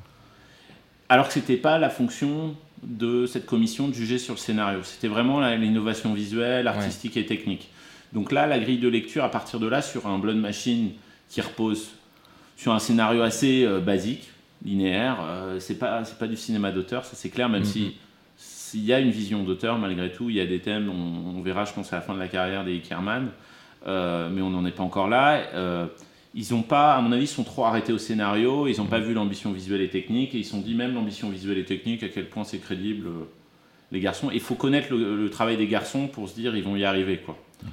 C'est-à-dire que qu- quand tu, quand tu déposes le, le projet, il n'y a pas des liens ou quelque chose qui montre un peu Si, euh, leurs si, travaux Si, si, euh, on, on met tout ça en valeur. Ensuite, quand tu reçois 50 projets dans une commission, que tu as un mois pour étudier ça, Oui. euh, à quel point tu as le temps de, de tout regarder, de tout lire? Tu regardes le pitch, euh, une femme nue dans l'espace, tu mets des visuels, plein de concept art. Il y avait même l'animatique. Il y avait plein de trucs quand même pour voir à quel point la vision était précise. Ensuite, on, je pense qu'on était gourmand, mais on avait raison de l'aide parce que moi, je, on pouvait, c'est une aide, on peut monter jusqu'à 150, 200 000 euros, mais on dépensait sur le papier 400, 400 000. Donc on demande généralement la moitié. Euh, et c'est vrai que c'est donner 150 à un, truc qui pour eux est plus de l'ordre du court métrage. Et en fait, dans les cases court métrage de cette commission, donc tu en reçois une dizaine, généralement de court métrage, on soutient 2-3 et tu leur donnes 30, 40 000 euros. C'est, c'est cette grille de lecture. Et là, c'était pas un long pour eux, c'était plus un court métrage euh, un peu clipesque. Et du coup, ils n'ont ils ont pas su, je pense que si on avait demandé 30, 40 000, dans les autres commissions, on a failli passer avec ce montant-là de soutien. Ça s'est joué à pas grand-chose. Mais pour eux, ils, n'allaient jamais donner euh, plus d'un mmh, certain mmh, mmh. montant sur ce projet-là, malgré l'ambition. Donc c'est vrai que c'est ça a bousculé leur grille de lecture. quoi. Donc moi, je, étant dans cette commission, je comprends. Euh, c'est tellement hors norme que ouais, il y a un côté euh, qui voilà, il faut avoir vraiment le coup de cœur pour soutenir des projets comme ça. Quoi. Et t'en, en avais, je pense, quelques-uns dans le comité, mais pas une pas une majorité. Euh. Tu trouves qu'il y a un, un, regard qui change sur le sur le cinéma de genre au CNC Ça, je pense que c'est ça dépend des, des comités et, des, et des, des, gens qui, qui font partie des comités. quoi. Sachant qu'ils ont, qu'ils ont ouvert maintenant une section pour. Voilà, ils, ils, ont ouvert, donc au moins ils, se, ils font une partie du travail. Est-ce que c'est assez? J'ai jamais assez, puisque c'est une seule commission dans l'année. Donc à la différence de l'avance sur recette, où il y en a sans doute 4 ou 5 dans l'année, ces gros budgets-là, ça va soutenir que 3 films de genre dans l'année. C'est trop peu, alors que les caisses sont là. Donc concrètement, il y a le potentiel d'en faire plus, euh, je pense au niveau des moyens, mais c'est à quel point ils ont envie de le faire en se disant. Euh, le cinéma de genre n'est pas juste une petite niche. Euh. Après, ça crée des déséquilibres sans doute vis-à-vis de l'avance sur recette. C'est que euh, de donner trop d'importance aussi au cinéma de genre, euh, au, moins, au moins ils ont fait ce travail-là. pour nous, on va dire producteurs de genre, c'est jamais assez. Parce qu'encore une fois, ces aides, on les a presque jamais. Même l'avance sur recette, on pourrait le tenter, mais c'est très très dur de l'avoir avec. Mais qui c'est qui a ces aides alors dans ces cas-là? C'est plutôt des films de, c'est vraiment des films d'auteurs euh, souvent difficiles, difficiles à financer, avec mhm. des voilà, euh, films sociaux d'auteurs. Pour des effets spéciaux, là, on parle. Hein. Ah, non, moi, là, j'ai élargi le débat ah, CNC aux autres aides. Non, là, je, parlais vraiment de l'aide aux... Non, non, ces aides, ça va être vraiment des films d'animation, des films à fort effet. Moi, moi je, ayant été dans cette commission pendant trois ans, j'étais assez fier des films qu'on a soutenus. Moi, je pense qu'il n'y a pas eu... Euh, alors, forcément, j'étais déçu par le fait qu'on n'ait pas pu soutenir Blood Machine, mais en même temps, oui, tu restes, tu restes lucide et puis euh, et, du coup, comment comment euh, la, commission elle est constituée de combien de personnes? Une douzaine de personnes. Et c'est quoi C'est des profils hétéroclites Oui, il y a une euh, variété de profils, du, de la grande chef décoratrice à des directeurs de la photo, à des producteurs, à des directeurs de production à des directeurs de post-production, avec des gens qui ont souvent une, une expérience large de la, des films avec euh, euh, beaucoup d'effets, ou notamment des films d'animation. quoi. Mais c'est vrai que le, contraste entre Blood Machine et un film d'animation qui est plutôt enfant, parce que ça va être ça en termes de sensibilité, même si on aime la BD, même si on aime les univers visuels, le grand écart entre ouais, un, un film d'anime enfant et, un, un film esprit métal hurlant, il faut avoir la, c'est une question aussi d'ouverture culturelle. Oui, et puis ces deux films se retrouvent en, finalement en concurrence euh, par rapport à l'aide. Ouais, c'est ça. Enfin, donc ce qui fait que c'est, il faudrait presque catégoriser encore euh, le, le pub, quasiment euh, par rapport au public. Ouais, ouais. Et il y a aussi une logique de se dire bon, on soutient Blood Machine, mais quel va être le parcours de ce film, qui est un, 30-40 mm. minutes? Est-ce qu'on va l'aider, mais ça va rester un truc de niche en festival? Est-ce que ça va avoir une vraie vie en festival? Pas forcément. Donc c'est donner de l'argent aussi à des projets, on espère, qui vont, grâce à cet argent, euh, euh, on va dire, faire des plus belles images, parce que s'ils ne l'avaient pas, ils vont baisser l'ambition, et ces plus belles images vont leur ouvrir un, parcours, on va dire, festival distribution plus large. Donc tu as aussi une logique de dire, des fois, on va pas donner quand même ces films, euh, cet argent à des films de niche trop petits. et donc, on va dire sur un film d'animation, des fois, on a aussi cette réflexion, se dire, oh, c'est très beau, c'est très technique, mais malgré tout, ce film va faire 20 000 entrées. Quoi. Et je pense que la logique aussi par rapport à Blood Machine, elle était là. C'est que, euh, pareil, on pouvait se dire quelle va être la, vie. Euh, oui, c'était l'inconnu, total. exactement. Ouais, ça, se ça se comprend. À peu près. ah oui, oui, oui, non, mais moi je pourrais avoir la vie opposée, mais c'est vrai que. Non, mais c'est bien, tu te fais l'avocat du diable Voilà. toi-même, c'est- c'est quand même pas mal. Euh, mais espérons que pour la prochaine commission, avec la, la bande démo qu'ils ont maintenant, ils auront, ils auront quand même un peu plus de succès. Non, et puis la commission a été renouvelée, c'est renouvelé tous les deux ans. euh, non, moi au final, j'ai eu beaucoup de projets aidés. euh, J'ai eu Face à la nuit aidé. euh, j'ai eu un film là, je, dont je viens de finir le tournage de science-fiction euh, aidé. Mm. Donc je me, je me plains pas et j'ai eu, euh, voilà, encore une fois, j'ai eu de la chance sur d'autres projets. Je l'ai pas eu sur Blood Machine. Des fois, c'est le hasard euh, Ouais. des choses, quoi. Mais, mais c'est c'est vrai que pour les garçons, en termes de positionnement venant du garage hors système, de pas avoir un minimum d'amour De soutien, du- ouais, du plus de soutien. soutien, ouais. euh, ça aide pas en termes de, de logique de, de communauté de genre versus euh, le, le Ça système, entretient les aides cette, publiques. euh, Ça, cette ca- cette- ces- ces- ces castes, peut-être. Je sais pas Ouais. si on peut utiliser le mot, mais euh, ouais, d'autant ouais. que c'est vrai que l'argent est dépensé finalement euh, en France. Ouais. Bon. Ok. euh, finalement, qu'est-ce qui, Ouais. qu'est-ce qui te fait tenir alors du coup sur le, sur le projet une fois que tu as ce, ce refus? Je veux dire, on n'a pas, on n'a pas le choix de finir le projet, donc tenir au sens de. Bah, C'est de te dire, De- ça pas arrive, laisser tomber, ça- quoi. Ouais, voilà, c'est ça. Parce que ça, ça arrive souvent sur des projets en disant bon bah voilà, on a on a essayé pas mal de choses, mais Bah, ce qui me fait compliqué. tenir, c'est de me dire. euh, alors, il y a le talent des garçons de me dire ils, pe- ils- ils peuvent y arriver, mais ça va prendre 4-5 ans. C'est comment y arriver en 6 mois, 1 an de post-production plutôt que eux seuls. Donc, c'est de leur éviter ce, cette labeur-là. Donc, ça me fait tenir parce que je me dis on, on y arrivera, mais j'ai envie de leur éviter ça. Et eux les premiers. Mais malgré tout, c'est. euh, de me dire, on a, euh, on a le succès du Kickstarter, on a cette communauté, on a la fanbase de, de Carpenter qui Mhm. fait le succès du, Carp- du, du premier Kickstarter, et donc euh, c'est de, c'est de trouver aussi tout ce tissu de sociétés VFX à Paris qui ont tous accepté de travailler euh, dans des petites économies, même si les, les garçons ont fait le gros du travail. Euh, Il y a plein, il y a une petite dizaine de sociétés VFX qu'on a vues, donc on a fait le tour. Tu vois que les gens ils sont passionnés, les graphistes sont passionnés, euh, que ça rentre dans un budget raisonnable. Donc on arrive à avoir une équation post-production qui tient un minimum la route en termes de budget. Ensuite, il faut lever l'argent.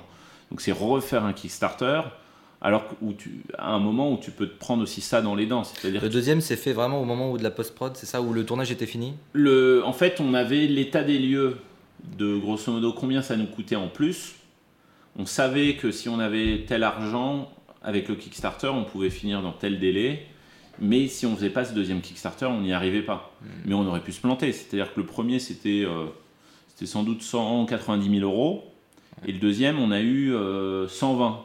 Et on pariait quand même sur au moins euh, 100 000, mais on aurait pu avoir 50 000. Et puis c'est toujours des paliers. C'est-à-dire que si tu n'atteins pas le palier minimum, tu n'as rien du tout.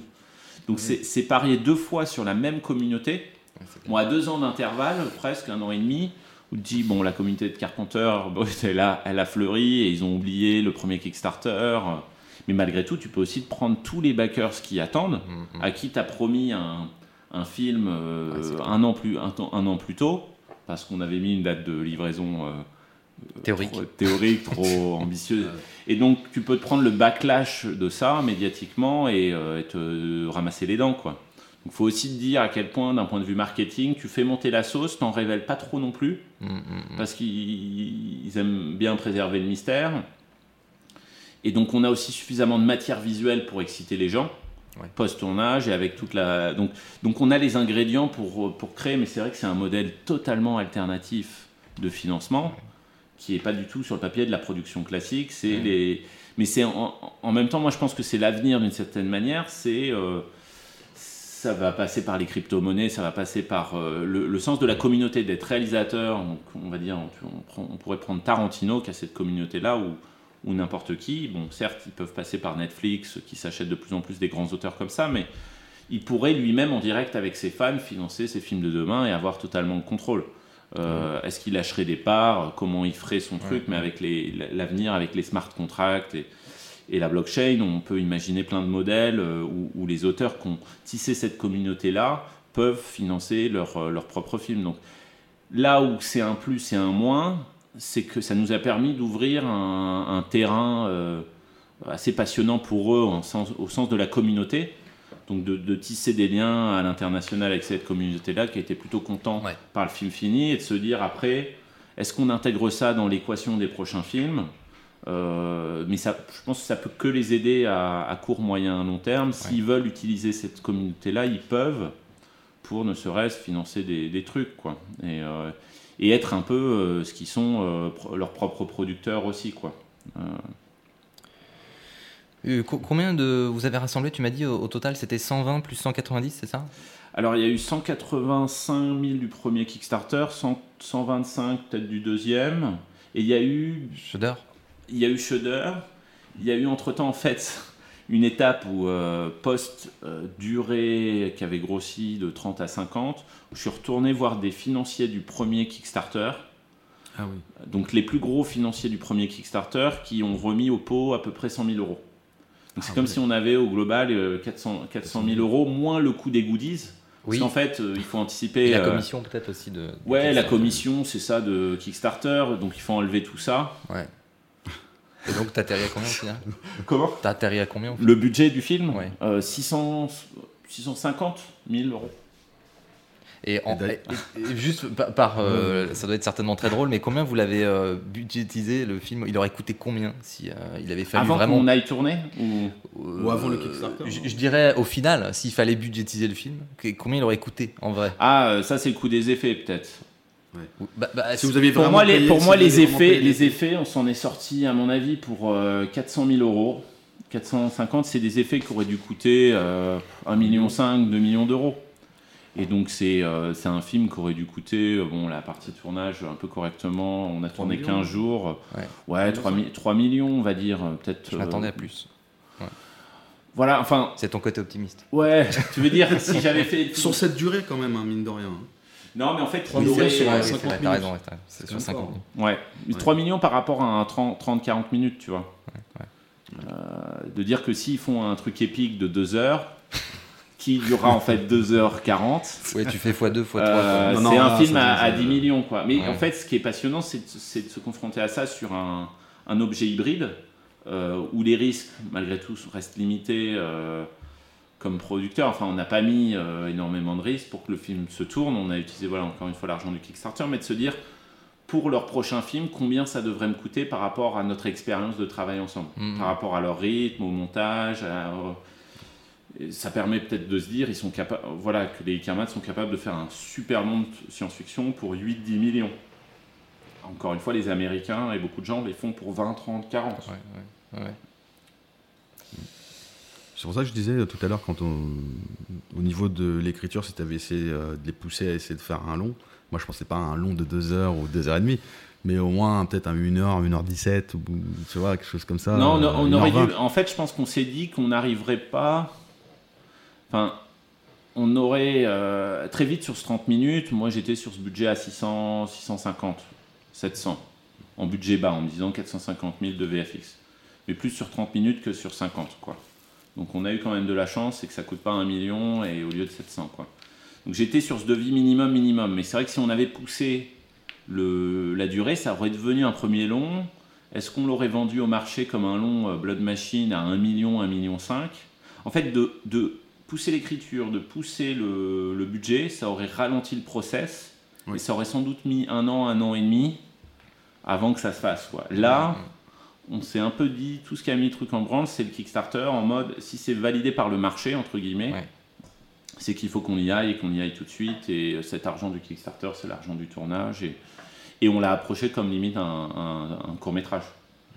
Mais c'est vrai que euh, rétrospectivement, euh, ça aurait pas coûté peut-être beaucoup d'argent de pousser le scénario et de tourner ne serait-ce 3-4 jours de plus de comédie pour arriver à 1h05, 1h10, euh, 1h15. 1h15, c'est c'est une durée. euh, les films de Quentin Ouais. Dupieux, par exemple, Ouais, ouais, c'est ouais. c'est 1h15. euh, Ouais. Dealer, euh, c'était 1h15. euh, Euh, Est-ce que, avant d'avoir Shudder, euh, tu as tenté d'avoir un distributeur?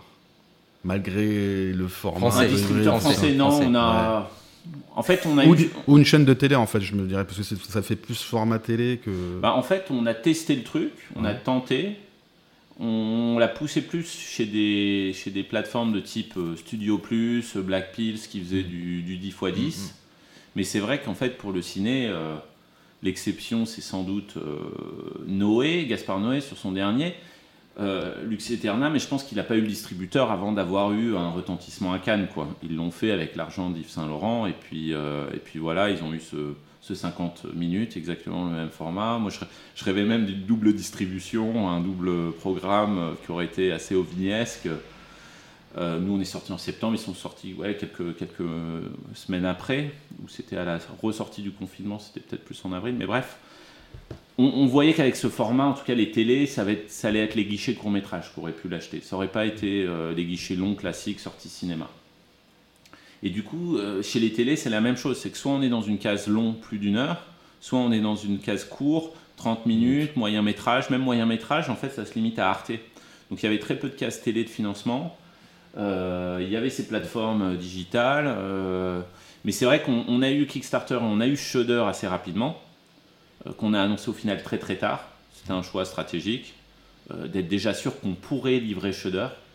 Parce que c'est ça, c'est qu'à un moment donné, si on annonce Shudder, on peut l'annoncer, mais si on est incapable de livrer le film final, Ouais. on, on- on les, gri- on les grille et on se grille. euh.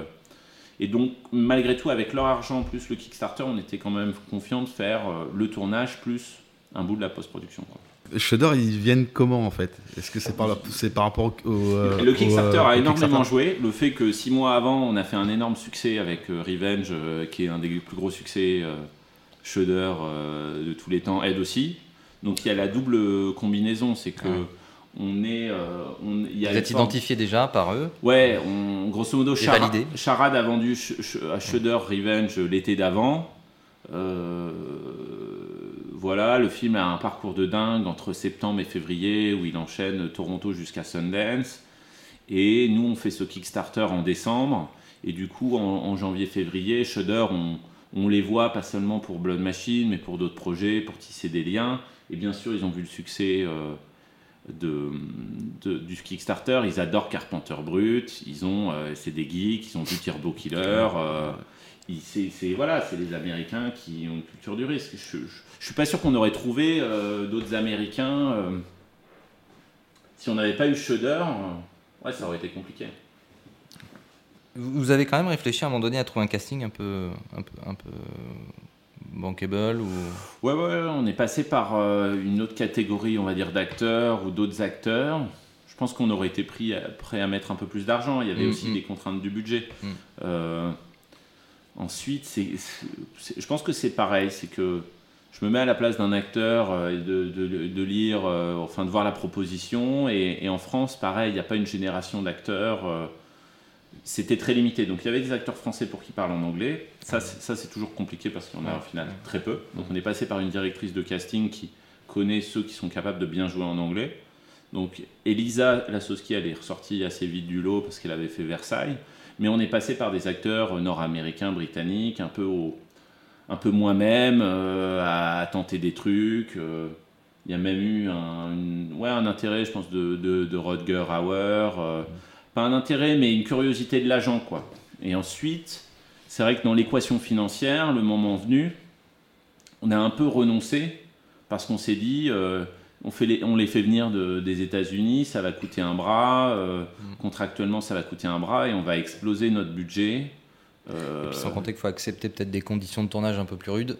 Peut-être. c'est ça, il y a ça aussi. Ouais. C'est qu'il Ouais, y avait vrai. ce truc, il faut, euh, faut que ce soit. Voilà, Rodger Hauer, c'était un vieux monsieur, malheureusement, il, il nous a quittés, mais je pense que voilà, ces conditions-là, euh, Mm. fallait pas avoir peur, mais je pense que pareil, hein, on peut avoir des regrets aussi sur ça, à se dire on aurait pu euh, retenter, élargir, viser des, des plus gros noms. Ensuite, euh, je pense qu'il y avait cette variable budget, on s'est dit il faut pas que ça soit plus que tant, sinon ça va impacter. Euh, ça va impacter la, le- la suite quoi. Finalement, qu'est-ce qui aurait été euh, le plus dur en, en phase de pré-production euh, de Blood Machines? Le plus dur, c'était sans doute les, les décors. C'est qu'il y avait une grosse ambition au niveau des décors de, de construire une base réelle pour éviter. euh, il y a eu quand même malgré tout beaucoup de fonds verts, mais d'avoir cette base du, Du vaisseau euh, et de la salle Carpenter, la fameuse. euh, et si on n'avait pas ça, ça aurait pas été le même film, ça aurait fait plus d'effets visuels. Donc fallait trouver, fallait faire du casting de, chef déco d'abord, mais surtout d'équipes d'éco qui sur l'été, septembre, ont travaillé énormément en amont avec un budget réduit. Donc à la fois, il y a eu le travail de, de finition de dizaines, une petite dizaine de boîtes des VFX, mais surtout en amont ce travail de préparation pour qu'on, idéalement, on, puisse tourner euh, début novembre. Et ça, pareil, quand on n'a pas l'argent, il faut avoir le temps et donc il faut, euh, faut commencer tôt avec les gens qui sont prêts à se lancer dans l'aventure. Et, euh, et- et on a eu la chance d'avoir un studio disponible aussi. euh, Qui ont fait une coprod, je crois, ou un apport Ouais, en industrie. C'était une, euh, voilà, une production exécutive, donc ils géraient la fabrication du tournage comme un, un prod exé, Mm, mm. limite dire de prod. Moi j'étais aussi directeur de production à côté d'Olivier Lamy pour suivre tout ça. Mm, mm. Euh, lui avait plus cette responsabilité, voilà, fabrication, décor, il était sur place, puisque Ouais. c'était ses Ouais. studios qui n'étaient pas en, en France, qui sont au milieu de la Picardie. Euh, et il y avait ce, ce goût commun du genre, on se connaissait très bien avec Olivier, et ça a été euh, une évidence, mais il y avait aussi un gros pari, un gros investissement de sa part. euh, donc tous- tous les gens ont mis du, du- du leur pour qu'on pour qu'on y arrive. Quoi. Euh, mais ça a pris en effet beaucoup de temps en prépa pour, euh, pour être prêt, euh, pour avoir les décors euh, au, au bon niveau de finition. euh. Donc surtout en prépa, c'était ça, ouais, l'enjeu. Ok, bon, on passe au tournage. Ouais. Bon, Est-ce qu'en tant que producteur, tu, tu te rends souvent sur le plateau de tournage? C'était pas forcément mon, mon intention, ça l'était, je pense, pour Blood Machine, parce qu'encore une fois, on était dans une économie contenue. Je pense que quand le producteur est. Mon avis, c'est que quand le producteur est là, c'est que, les choses se passent pas bien ou qu'il faut qu'il soit là, quoi. Euh, parce que ça peut être, voilà, encore une fois, si on a bien fait le travail en amont, il n'y a pas de raison d'embêter les réals, d'être sur leur dos. euh, tout, est, tout, est, tout est dans, sur des rails. euh, mais, mais en effet, sur Blood Machine, il fallait être vigilant, euh, je pense, quotidiennement. Pas tellement pour, euh, pour le travail des réals, mais plus pour euh, le fait qu'on soit dans une économie euh, contenue. Quoi. Donc on ne pouvait pas se permettre de sortir euh, des rails parce qu'il y avait aussi l'enjeu de shudder. Donc ça, ça rajoute une forme forcément de, de pression, euh, d'avoir un, au rapport du budget un gros financement américain comme ça, Mhm. et de ne pas vouloir, pour, notre relation avec eux, il y avait un truc de l'ordre de, de les tenir au courant, de, de eux suivre le truc aussi à distance. Euh, et puis c'était que trois semaines de tournage, donc ça, Ouais. ça, ça allait en soi, c'est pas 6 à 8 semaines.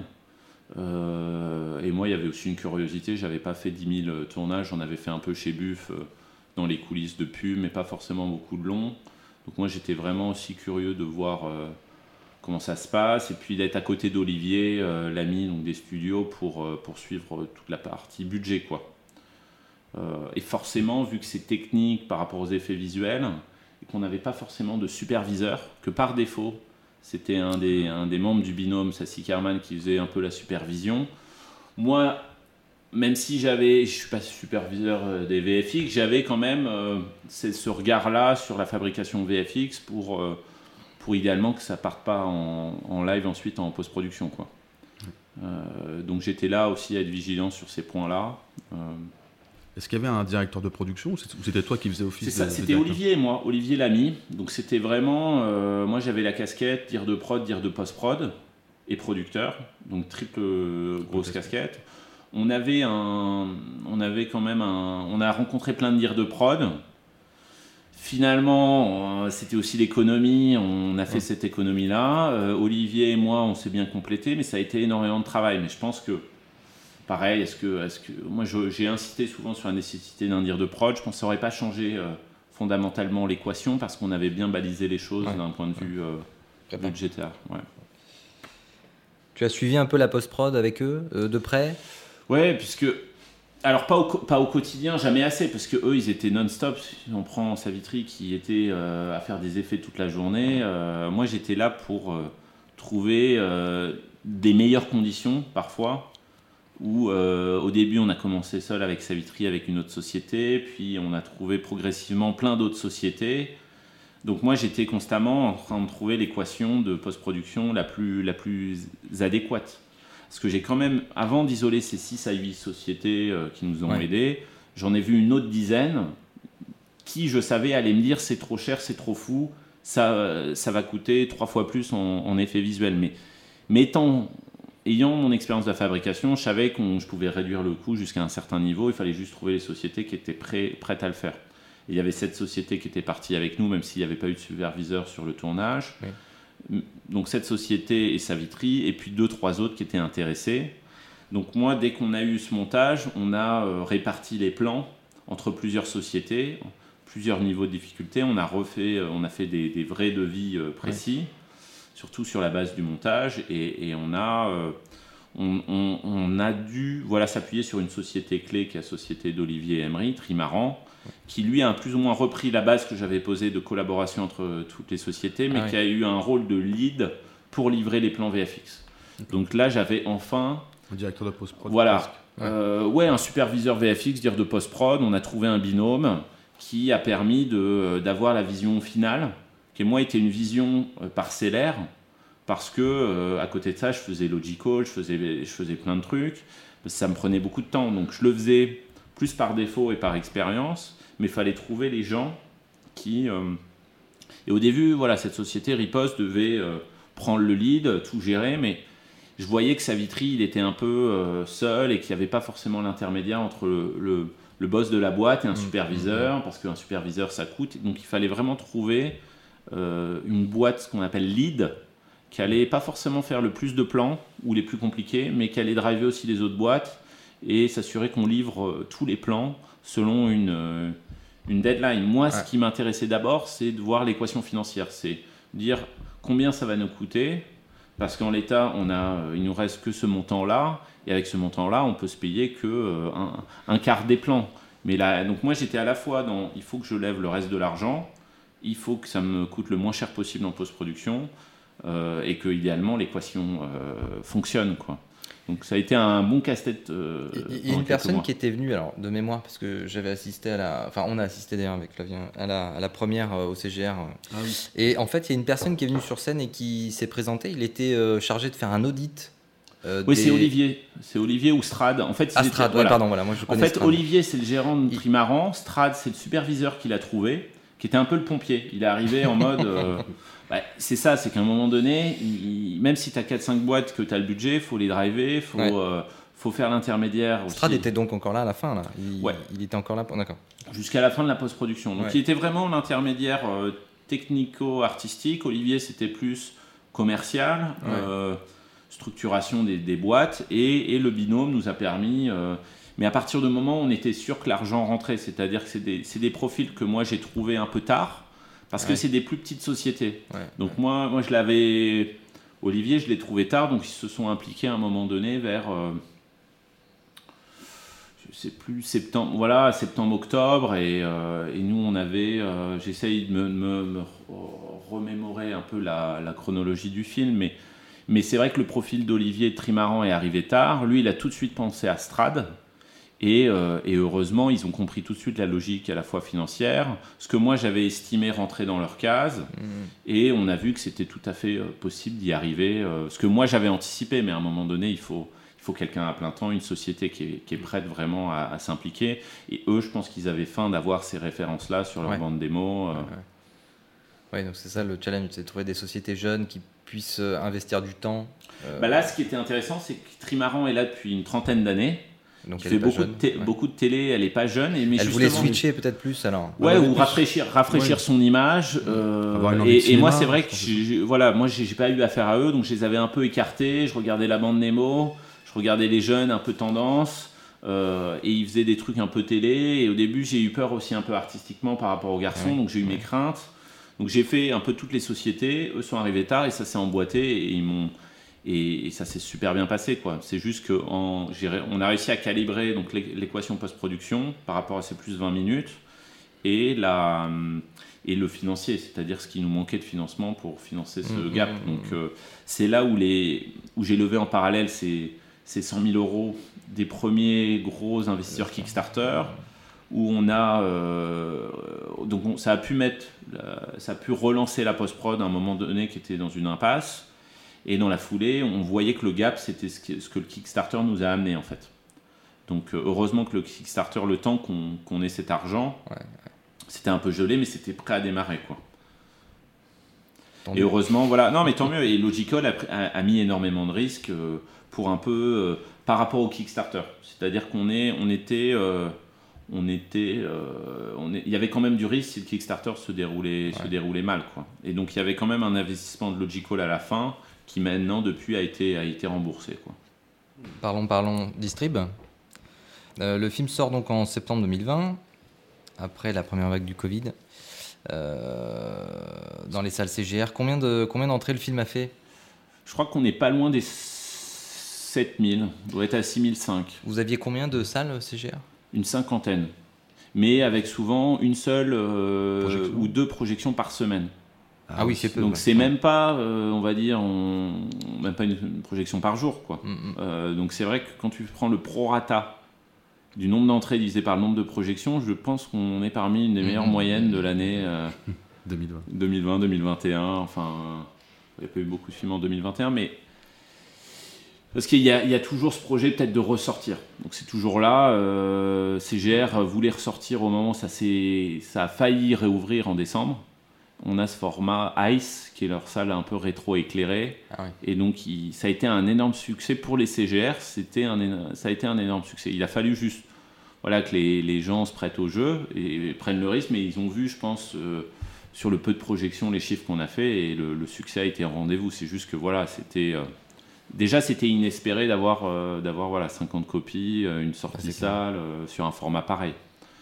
Et on a on a Là, où on a été malin, je pense, c'est qu'on a eu le temps aussi du confinement pour faire ça, c'est qu'on Ouais. avait cette matière de making-of et que euh, on voulait éviter Oui, ça vient compléter le film, si je comprends bien. pour, voilà, euh, on a voulu éviter. Je pense qu'on aurait malgré tout pu faire une sortie avec le format 50, Ouais. mais on s'est dit, c'est quand même bien de documenter. On a documenté Ouais. l'expérience. Euh, Est-ce que c'est pas trop niche de rajouter un making-of juste après? Est-ce que les gens vont. Ouais, est-ce qu'ils vont. Mais l'aventure est tellement dingue qu'on s'est dit. euh, Ouais, Puis au même vrai. moment, voilà, moi j'avais des, des trucs de making-of de 1h30, 2h de, de Savitri, et puis on a coupé ça, en- euh, Raphaël a remonté ça en 50 minutes, et ça fonctionne bien. Je trouve que les, les deux, ça, ça, raconte, euh, ça raconte quelque chose, quoi. Au-delà de, de l'histoire du film, ça raconte aussi l'aventure qui est assez, assez dingue. Ah, pff, oui, complètement. Et puis, du Oui, coup, ça vous- fait, ça vous fait une sorte de séance. euh, ouais, complète. de- Pour justifier encore une fois que les gens se déplacent et, et sortent, euh, même si je pense qu'ils. Juste les 50 minutes, ils en ont pour leur, euh, le prix d'un ticket. euh, on s'est dit, il faut aussi euh, que ce soit pas aussi court. Il faut aussi leur raconter aussi l'histoire de ça, quoi. Pour que ça, je pense que dans la communauté de genre, c'est aussi pour transmettre, de se dire, on peut y arriver. Comment on y est arrivé? Bon, c'était de la folie d'une certaine manière, mais on y est arrivé. Vous pouvez y arriver, quoi. Euh, donc c'était important, je pense, pour nous de transmettre, et c'est toujours quelque chose d'important pour les, les Ickerman qui l'ont fait sur leurs précédents films, des longs making-of. Est-ce que le film est rentré dans ses frais? Ouais, au jour d'aujourd'hui, on y est, on y est presque. Ouais, quelques milliers d'euros. Il y Tu sais combien il y a eu de. Ah. Ouais, Excuse-moi, je, je- en fait, Bah, la question m'est venue d'un coup, là, en fait. oui, oui, Parce qu'en fait, il y a une sortie Shudder, mais une sortie Vimeo qui était prévue à- à- en, en VOD. Enfin, donc je sais pas si tu en sais plus là-dessus. Pas Vimeo, ou digital peut-être, quand tu dis Vimeo. Ah, en Vimeo, alors il y avait une page Vimeo qui permettait d'acheter le, le, Le- le le vi- voilà, d'acheter le vidéo, film. Bah, euh, Vimeo. Ah oui, mais oui, c'est oui. un truc qui était en attente.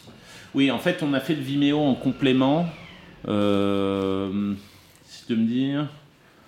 Là, là, on va avoir une sortie digitale euh, au mois d'août, concrètement, en France et dans le reste du monde. C'est que, puisqu'on l'a lancé sur Shudder et qu'il y avait plein de pays dans le monde entier où le film n'était pas disponible, on a gelé les droits malgré tout euh, France Mm. par rapport à CGR. euh, et aux futures sorties digitales, mais on a quand même rendu le film disponible sur Vimeo au cas où il y ait des gens euh, du monde entier qui veulent euh, y accéder. Donc on- c'était le moyen le plus simple, basiquement pendant le confinement, de, de rendre ça. Mais à terme, la sortie digitale sera euh, française et dans le monde entier, donc ça sera toutes les plateformes de type iTunes, euh, euh, Amazon Prime, Orange VOD. Ça, on a une société qui travaille, que je connais bien, avec qui j'avais travaillé sur Dealer. Mais en fait, on, le, faisait, voilà, on l'a fait un petit peu ce Vimeo, mais juste pour remonter un peu d'argent, mais il n'y avait pas vraiment de stratégie, mais aussi on, faisait, on continuait de faire des ventes. C'est qu'en fait, euh, malgré tout, avec la sortie Shudder, il y a eu quelques pays qui s'y sont intéressés et ça a permis de vendre le film en Russie euh, et quelques autres pays, je crois en Corée, euh, Corée du Sud. euh.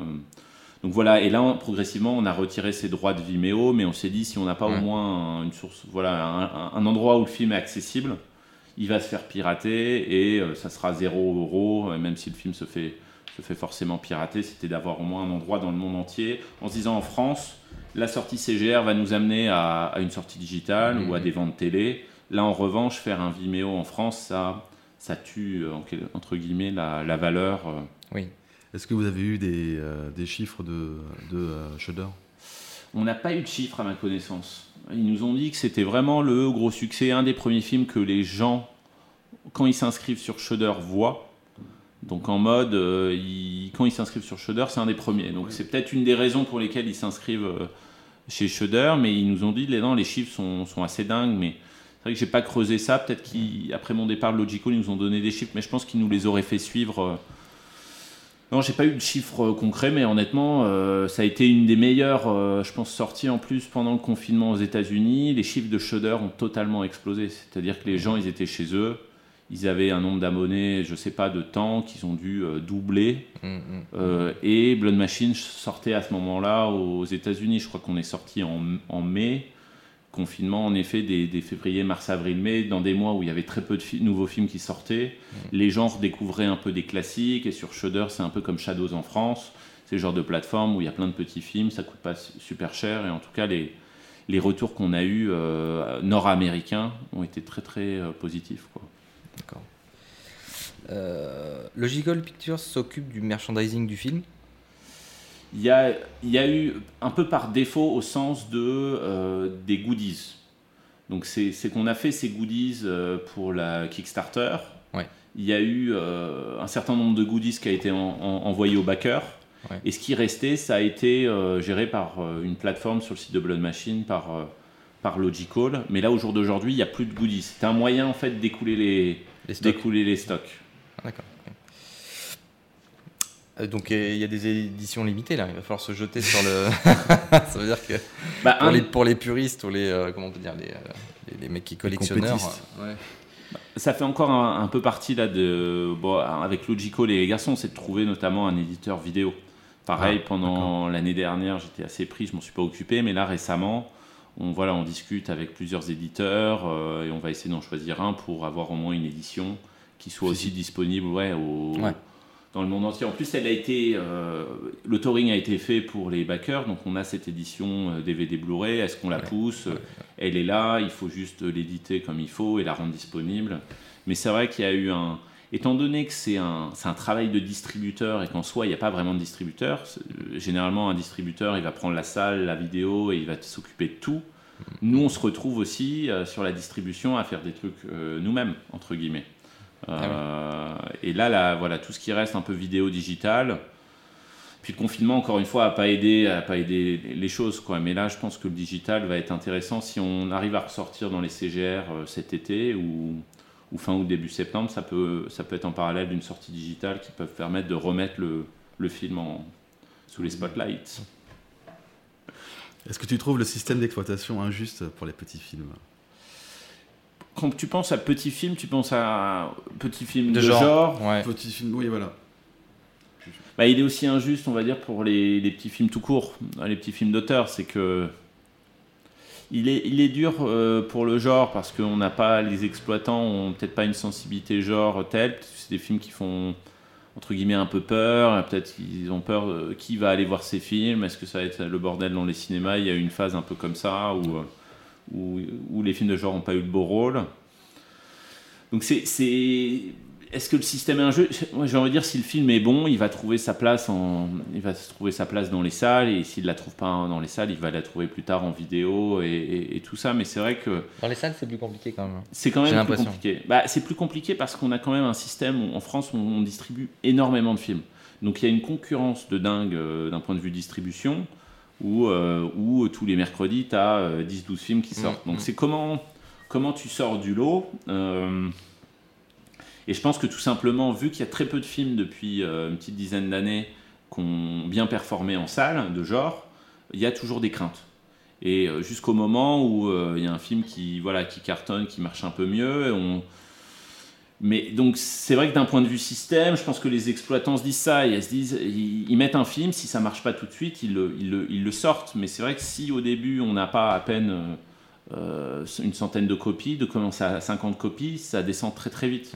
Tu penses qu'il y a donc beaucoup de trop une programmation trop riche pour que le film puisse avoir une peut-être une deuxième vie à un moment donné? Parce que là, pour Léo Carman, c'est peut-être ce qui aurait pu se passer. Le, le film, il a, il a été balayé parce que bon, il était face à des monstres aussi euh, à côté, Ouais. donc pas assez de copies. euh, peut-être le bouche à oreille s'est pas fait euh, ou qu'il y a parce que le film est de qualité en fait, c'est pour ça. Ouais, ouais. Je pense que c'est le positionnement, c'est un peu tout. C'est le budget que tu mets comme distributeur pour sortir le film. Si tu te dis, euh, le film va possiblement bien performer, tu sors plus d'argent. Donc plus d'argent, c'est un peu tout, quoi. C'est c'est la com, c'est plus visible, c'est le plan presse. Ouais. et, mais pour sortir, faut que tu te dises. et là, le problème, c'est que je pense que vu qu'on est dans ce schéma de 50 copies, ils mettent des petits budgets com en y croyant sans y croire, sans y croire. Euh, et du coup, ça a du mal à. Il y a un peu une sorte de plafond de verre, quoi. Donc, Mhm. c'est, c'est, c'est- je pense qu'il faut quelques films pour explo- exploser ce plafond de verre, pour montrer qu'il y a quand même une audience en France qui peut être captive pour ce cinéma-là, pour faire venir les gens en salle, pour, euh, pour ne pas être dans un schéma de faire du Netflix original direct. Moi, moi je renonce pas. Moi, je pense que là, le, le dynamisme des prochains mois euh, sur le genre va être passionnant. Mais Mhm. j'espère juste que voilà, ça va suivre au niveau des chiffres, puisqu'il y a énormément de films qui vont sortir. Quoi. Mais on voit bien que l'énergie là des premières semaines, avec euh, voilà, on en parlait, euh, dernier voyage et Méandre, montre qu'il y a un public pour ça. Quoi. Euh, public ado aussi, quoi. C'est on prend Demon Slayer, c'est CGR Events, ça fait euh, 500 000 entrées, quoi. Alors bien sûr c'est une, c'est une IP, euh, c'est suivi, mais que les gens se déplacent en salle parce que je crois que voilà, de toute façon on n'avait pas le choix. euh, Mm. pour voir Demon Slayer, la suite et bien comprendre l'histoire, fallait se déplacer en salle. Et donc il y a ce public-là qui se déplace. euh, C'est un public qui est très volontaire aussi. Qui, qui, ouais, c'est des, des ados. Qui, s- qui s'implique. Ouais, mais là, il y a Conjuring qui sort. Alors voilà, encore une fois, c'est une, c'est une, c'est une une franchise. franchise, c'est un Oui. truc américain, mais bam, 500 000 entrées avec la, la jauge à 35-40%. Là, je sais pas quand est-ce que ça a sauté, mais Bah non, ça, ça a sauté depuis Voilà. le 19.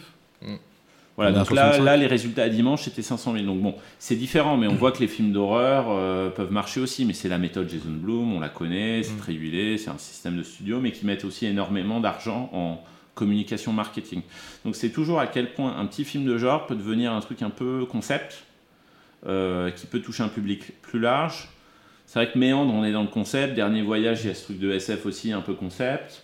Euh, Grave, c'était difficile, même si le film est très bon, euh, aussi de le mettre trop dans une, une, une case genre, parce que c'est plus un film d'auteur pour moi que de genre, mais une sorte de, de film d'adolescence, de coming of Mhm. age, euh, qui a fait 125 000 entrées, ou non, 150 au final, mais donc, donc malgré tout, le, pu- le public est là. Ensuite, ça dépend vraiment des films qu'on produit. Est-ce qu'ils ont cette capacité à mobiliser, à mobiliser au moins 100 000 personnes Je pense que je pense qu'on va y arriver. Le système n'aime pas, mais je, je reste convaincu que qu'on peut y arriver. Mais il faut, faut des fois, une- il y a une part de chance qui est.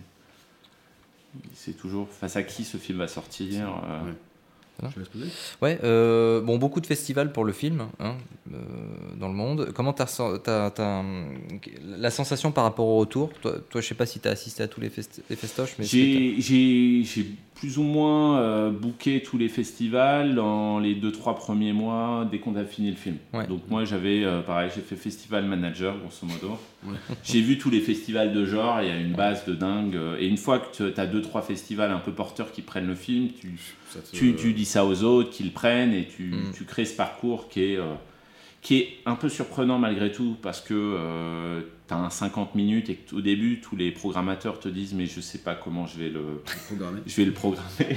C'est un film de minuit court, euh, les gens ils lâchent une place mais euh, est-ce que je vais le combiner avec un autre programme court Euh, Ils se grattent la tête et tu dis ouais, ça va être compliqué et puis tu, tu espères quand même aussi des, des festivals un peu plus prestige. Donc moi, moi j'aime beaucoup le parcours des festivals qu'on a fait, même si ça resterait des festivals fantastiques de genre, j'aurais aimé qu'on on aille dans des autres festivals. Je pense qu'on avait notre place, mais encore une fois, c'était un bon casse-tête de, de programmateurs.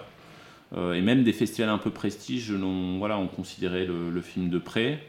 Euh, donc non, je- on, a eu, on a eu aussi beaucoup de chance. Alors c'est, on va dire c'est peut-être le film, mais je pense qu'il y a ce truc de c'est un film de festival, c'est un film de salle, c'est une expérience.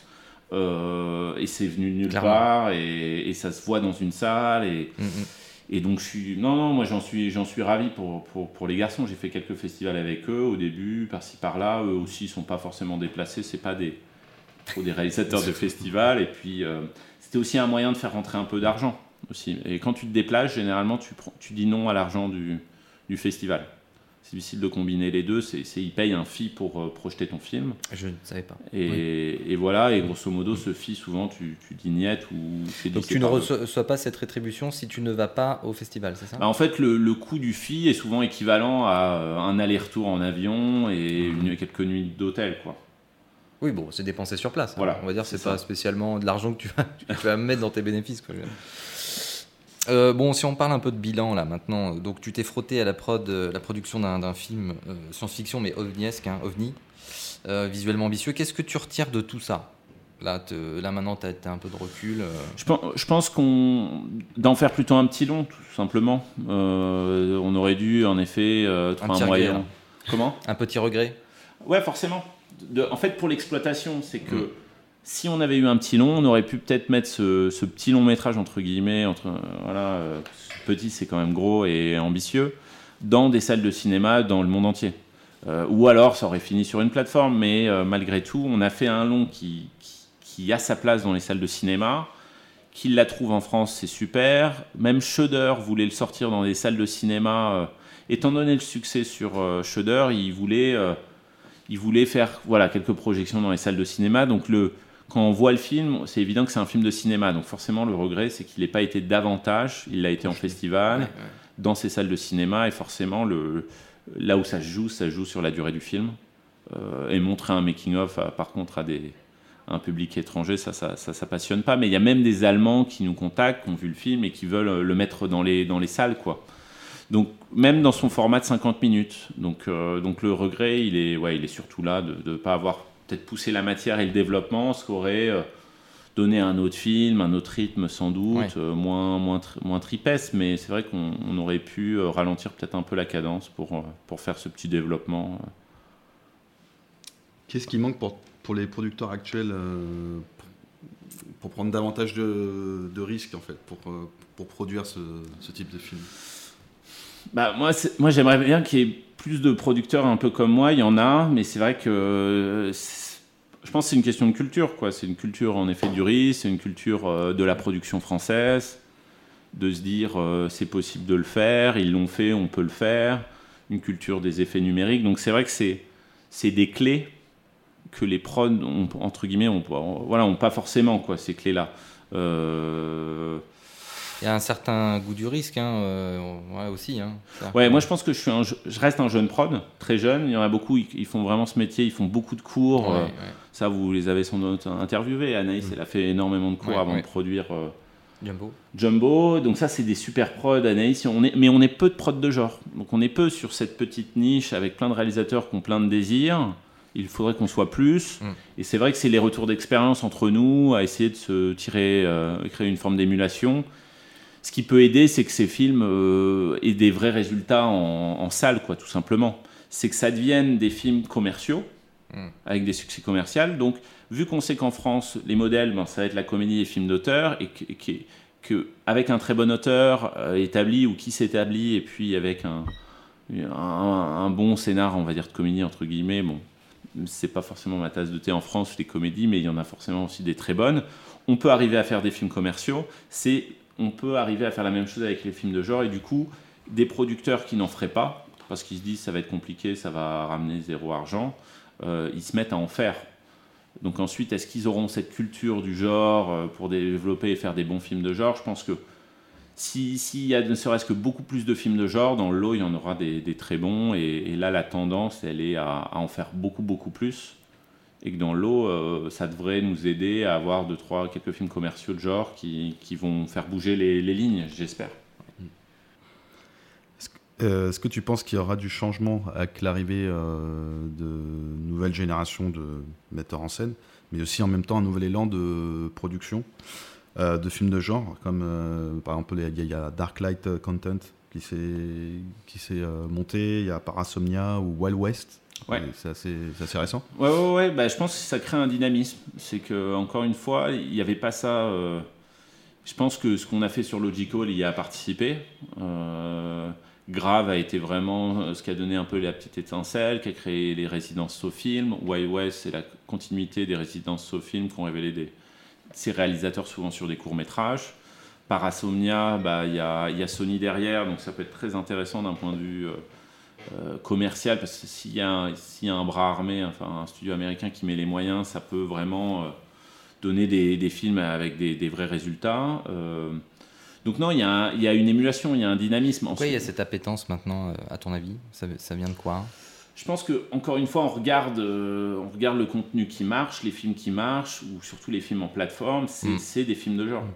C'est que les gens, ils regardent ça en France plus, bien sûr, sur, sur Netflix, mais ces films euh, se vendent à l'international, mm -hmm. ils marchent pas forcément dans les salles, mais c'est des films qui sont plutôt euh, prospères. C'est que c'est des films qui coûtent pas non plus des gros budgets, qui ramènent euh, quand même pas mal d'argent en vente internationale ou parfois en salle si c'est les Blue Mouse. Donc l'équation euh, financièrement, elle, est, euh, elle fonctionne. C'est juste ensuite, je pense, une question de, de culture française qui n'a qui, qui, pas toujours été là. Et, et, et, ces films ont été par, par les French Frayeurs avant et mis dans une case de films de genre. Il y a le film d'horreur euh, violent, euh, low budget, euh, qui n'ont pas fonctionné. Du coup, par association, tous les films après ont un peu souffert de ça. parce que ouais, il n'y a pas eu de film français qu'on cartonnait depuis longtemps. Et puis le Pacte des loups, ça remonte. Hein. Ouais. Tu, tu dois produire de la série télé? Ou de la série même Ouais, j'adore la série. Ensuite, c'est un autre, euh, c'est un autre moyen de produire. Je, je ferme pas la porte. J'ai, pas de projet en direct la mm. série télé, mais j'ai des, j'ai des films qui pourraient être bien développés après que le film soit fait en série. Donc moi, moi, je consomme beaucoup de séries. Là, j'allais dire aussi sur le succès des films de, de genre de nos jours, enfin sur cette tendance-là, ça vient aussi de la série. Mmh. Parce que quand on regarde, encore une fois, les, les grandes séries des dix dernières années, euh, on prend euh, Game of Thrones, euh, Voilà, euh, c'est évident, ou Breaking Bad, ça va être du, polar un peu violent. Enfin, la, le genre est là, les codes de genre sont là. Euh, donc, c'est vrai que c'est passionnant aussi dans la série de développer des univers visuels. Là, je fais un film de science-fiction. La, réaction de beaucoup de gens, c'est euh, tout cet univers juste pour un long. Et puis, et puis c'est la manière de cet univers est traité. On en montre beaucoup à la fin et limite, on a envie d'en voir plus. Et c'est vrai que ce qui est intéressant dans la série, c'est d'avoir l'arène, de créer l'univers et et dans cette arène, comme dans Game of Thrones, de, de, de développer des personnages. Quoi. Et, et c'est vrai que ça, c'est passionnant quand on aime créer des univers, c'est aussi de, de, de, développer les relations entre tous les personnages de ces univers. D'ailleurs, tu mentionnes Game, euh, Game of Thrones, mais tu nous as pas parlé de ton expérience dessus bah Pareil, euh, on voulait travailler dessus, on voulait trouver des moyens détournés, de faire quelques petits plans sur un épisode. C'était un personnage qui devait être développé davantage, une petite fille, euh, petite fille de la forêt. Donc, donc il y a eu, euh, non, il y a eu, il y a eu cette expérience assez, assez, euh, assez géniale, même si c'est vraiment euh, trois fois rien au niveau de la série. Mmh. Parce qu'ils font travailler beaucoup de boîtes vraiment pas chères, parce que tout le monde veut travailler sur Game of Thrones, donc c'est des fois dur ah, d'être compétitif au niveau des prix. Et quand ils ont des trucs très techniques, très compliqués, là, là, ça c'est une opportunité, c'est ouverte. Et puis on a, on a fait une petite collaboration quand j'étais chez Buff. Et puis euh, vu que j'étais, ouais, un énorme fan de la série. C'était ma fille. Ma fille s'appelle Aria. Ah oui. Donc euh, Aria, pas comme euh, Aria, mais bon, il y a une petite influence euh, Game of Thrones. Euh, non, c'était c'était cool. C'était très cool comme expérience. Surtout qu'en plus, euh, on peut voir maintenant les vidéos avant, après v VFX. Il y a quand même pas mal de, de matte painting. Ouais. Bah alors le, le taf a jamais été exceptionnel sur les VFX dans Game of Thrones. Tu, ouais. tu vois qu'ils avaient jamais les budgets et des fois c'était un poil. Euh, c'est le rythme à la télé. Ça peut être un peu cheap dans les séries télé. Ils mettent pas les parce qu'ils mettent tellement d'argent à faire les décors, euh, les costumes et puis ils ont quand même des acteurs qui, qui plein, plein de persos qui ouais. coûtent cher. Donc, donc des fois c'est pas poussé au niveau d'un long métrage en termes de rendu, mais c'est quand même. Euh, enfin, je trouve peut-être au fur et à bah mesure le, des le saisons. Voilà. Au, non, mais, fur et à mesure, au fur et à mesure des, ouais. des saisons. Et puis les dragons, c'est juste dingo. Parce ouais. qu'il y a eu un énorme épisode avec une grosse bataille. Euh, mm. Là, quand même, ouais. Non, non, fait, en fait, ils mettent, ils mettent les moyens où il faut, et ça a mis quelques années avant qu'ils ouais, fassent ça bien, parce que je pense qu'ils n'avaient pas totalement le budget au début. euh. C'est quoi le succès pour toi? Euh, c'est que mes, je pense mes, mes potes et ma famille euh, aiment, bien, euh, aiment bien les films et passer un bon moment. euh. euh, devant un film que j'ai pu produire, quoi, qui trouve le, le film pas mal. J'ai pas forcément que des potes cinéphiles ou dans le cinéma, Mhm. mais que euh, voilà, quand, quand je vais à Beaune en, en Bourgogne, montrer face à la nuit à mes parents qui ont c'est pas forcément cinéma de genre et qui, qui sortent du film un peu euh, tourneboulet, ça forcément euh, en- Ça fait plaisir. Ouais, en, tant- en tant que euh, local de l'étape, c'était assez, euh, ouais, c'était assez touchant. ouais. Bon, bah c'est bien, c'est une bonne définition, rapide, efficace. Et Beaune d'ailleurs, qui a, un, qui a un beau festival. Ouais, mais c'est la, malheureusement c'est fini l'histoire d'amour. euh, ils ont déménagé là, ils sont à Reims maintenant. Ah oui, c'est vrai. Ouais, ils ont Reims Polar, c'est ça, c'est donné hein Donc c'était un peu une des dernières, euh, ouais, une des dernières éditions, je crois que j'ai pu faire, où il y en a eu une autre après et qui était la dernière. Voilà. Dommage, mais euh, non, non, euh, très bonne expérience en tout cas, bonne. Euh, c'est quoi la suite pour toi? Est-ce que tu continues justement avec Raphaël et Savitri euh, Bah, moi j'aimerais beaucoup, euh, je pense eux aussi. C'est plus, euh, c'est plus trouver le bon projet. Encore une fois, ils ont, euh, ils ont des super idées qui sont des films sur le papier chers, mais est-ce que, est-ce que c'est les, c'est les bonnes idées de premier film? Est-ce qu'on va réussir à, à y arriver en termes de, de- d'avoir plus de moyens, mais que le- les gens, euh, que le financement suive? Parce que pour pas avoir un film au rabais après, Mm, c'est-à-dire mm, euh, viser un film qui coûterait tant, mais on n'a pas de temps, et du coup on a passé beaucoup de temps et d'énergie. euh, Oui, vous l'avez fait une fois, vous le referez pas déjà, ça c'est sûr. ça c'est évident. Et, et le fait de Ouais. l'avoir fait, ça vous donne pas une crédibilité maintenant Si, si. Ensuite, je pense que vu qu'on n'a pas eu ce parcours salle, qui... Ouais. on a eu le parcours festival, on a eu le parcours, je pense que les critiques, ça a suivi, le po- Mm, au, au niveau populaire aussi. Je pense que là, on les attend, c'est forcément sur euh, le, le jeu d'acteur et le scénario, un peu, parce que le scénario par défaut, parce que c'était un choix de Blood Machine de ne pas faire un, film de scénario. Euh, les acteurs, je pense que forcément, si on a un bon scénario, ça suit. Euh, et je pense qu'encore une fois, si on arrive avec un bon scénario plus leur capacité à créer des- des univers, on peut y arriver.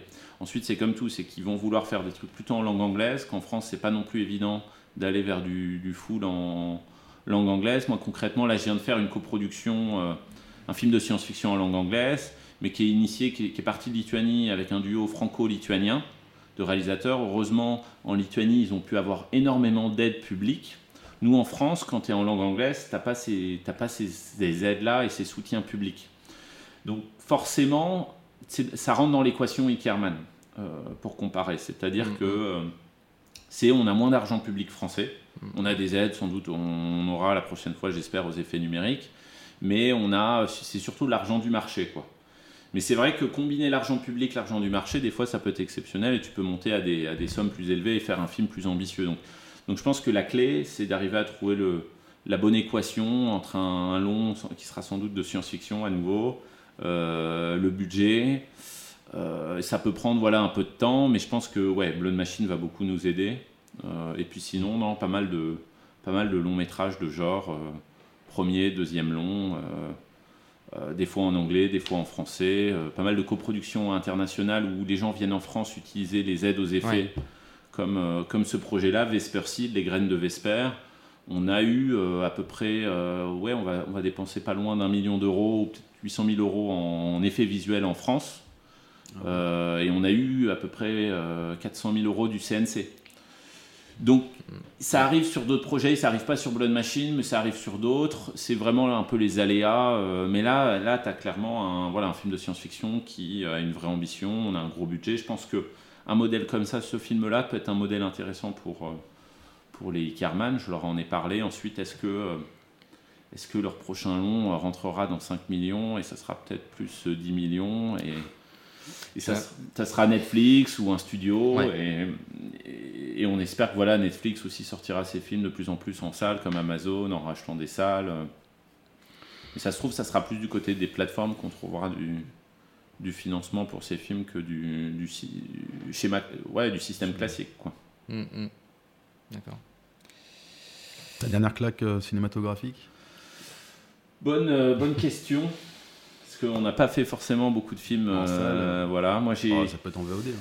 J'ai adoré euh, The Father. Euh, tu- voilà, je- encore une fois, là, j'ai été non, sur, sur le cul parce que c'est quand même un film de genre et je m'y attendais pas. sur cette folie. Il y a, il y a un truc très lynchien d'une certaine manière sur, sur le point de vue de ce personnage, de pas savoir où il est, sur la maladie, et c'est, Mm. ça, te, ça te perturbe comme spectateur et ça te touche en même temps. euh, et je m'attendais pas, euh, je m'attendais surtout pas à ça. Quoi. Je m'attendais à un truc plus, plus classique. Je connaissais pas du tout la, la pièce ou le travail de Florent Zeller. J'avais plus des a priori qu'autre chose, mais je me disais qu'avec des grands acteurs comme ça, ça allait suivre. Mais je m'attendais pas à être euh, déboussolé par le, la narration et ses parties pris. Et pour un premier film, c'est Ouais. euh, c'est bluffant. Donc non, non, celui-là, celui-là. Et puis j'ai vu aussi Slalom euh, dans un autre style, plus classique. Pas d'effet, euh, bah, comme euh, The Phaser. euh, ou pareil, moi je suis très, très coming of age, histoire d'adolescente qui trouve. et et- et j'aime aussi beaucoup le milieu du sport. Je suis un grand Mm, fan de mm. basket et aussi la, la montagne, ça me plaît beaucoup. Et, et de voir ce, ouais, ce, ce parcours-là d'une jeune adolescence qui essa- essaye de mener son rêve et qui, malgré le contexte de cet entraîneur, va au bout de son rêve. C'est- glaçant à nouveau, quoi. C'est de voir, euh, je sais pas si vous avez vu le, le film, euh, Pas encore.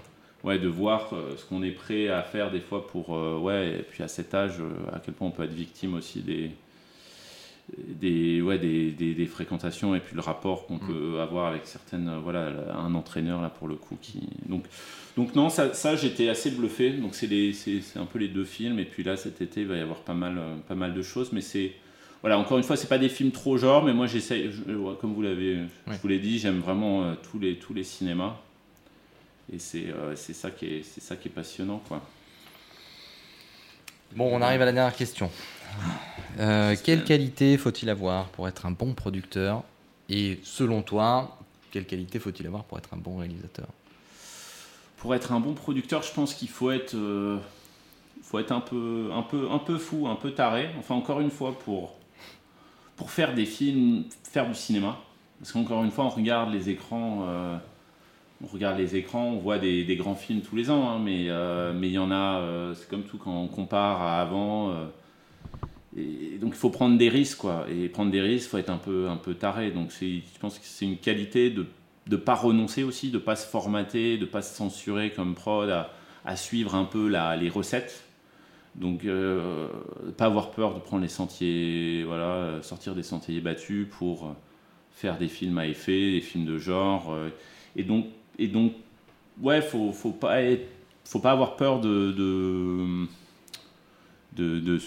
souffrir ou en tout cas de se risquer à ces trucs parce que forcément si on sort des sentiers battus c'est des films plus compliqués à monter c'est des jeunes talents il faut toujours convaincre mais moi en tout cas moi je vois ça comme une qualité chez le producteur de pas avoir peur de toutes ces étapes de toutes ces barrières parce que j'ai un côté optimiste. Donc ça va de pair avec l'optimisme. C'est de me dire encore une fois on fait un métier on est plutôt des privilégiés. On va peut-être pas gagner des milliers des cents mais on va se faire plaisir. On va faire des films qui qui vaut, valent le coup euh, qu'on souffre en quelque sorte, mais c'est plus souffrir pour, euh, pour les fabriquer, encore une fois, dans un contexte français qui n'est pas évident. Euh, donc en tout cas, au niveau qualité, je dirais optimiste et de pas avoir peur, pas peur de prendre des risques. Et puis, euh, puis chez un réalisateur, je dirais, c'est euh, ce côté pas ouais, adaptable, quoi, d'être d'arriver euh, à être un joueur d'équipe, d'écouter ses collaborateurs. euh, parce que pareil, il y a la, la folie de la vision, de pas lâcher une vision. Ça, ça va de pair avec le producteur, de ne pas faire de compromis. Ça, pour moi, c'est un peu la base, mais c'est vrai qu'il y a ce côté aussi euh, intégrer les idées euh, du prod, euh, du petit assistant, du, à toutes les étapes, quoi, à l'étape du montage. Donc pour moi, c'est aussi une grande qualité. C'est surtout quand on est seul de s'ouvrir à- aux, aux cri- aux critiques constructives d'un distributeur, de tout, d'arriver à se, à, se, à, se à se protéger, à créer une forme de carapace, même si c'est des critiques et que, que l'objet cinéma, c'est son petit bébé, d'arriver malgré tout à, se dire euh, c'est un moyen que les autres se l'approprient et, euh, et leur regard extérieur me ramène à une forme de fraîcheur. Euh, et ça, moi, je trouve, c'est. Ça, peut mettre du temps quand on est au début habitué à faire tout tout seul, un peu comme les Ickerman, mais ensuite, parce que tu as aussi des réalisateurs qui ont une vision tellement précise et ça s'impose sur la feuille de papier, limite, tu pas envie de les, les bousculer, mais j'aime bien aussi le jeu du, ouais, où chacun vient un peu euh, t'aider dans ton, pas faire ton marché dans ton, dans ton script, dans ton projet, mais viennent t'amener des, des échos et que le, le réalisateur soit là à faire le tri entre les bonnes et les mauvaises notes, même si c'est aussi le travail. accepter du- les, les re- bon, on va dire voilà, accepter de, de pouvoir euh, enrichir. euh. Ouais, Merci Alexis. Merci Alexis. je vous en prie. Merci à vous aussi. C'est la fin de ce deuxième numéro hors série de Dédale, podcast animé par Jules et Flav. Merci pour votre écoute. Nous espérons que vous avez passé un bon moment en notre compagnie. Pour nous soutenir, nous vous invitons à vous abonner sur YouTube, Spotify, Deezer et Apple Podcast. À très bientôt pour un prochain numéro de Dédale.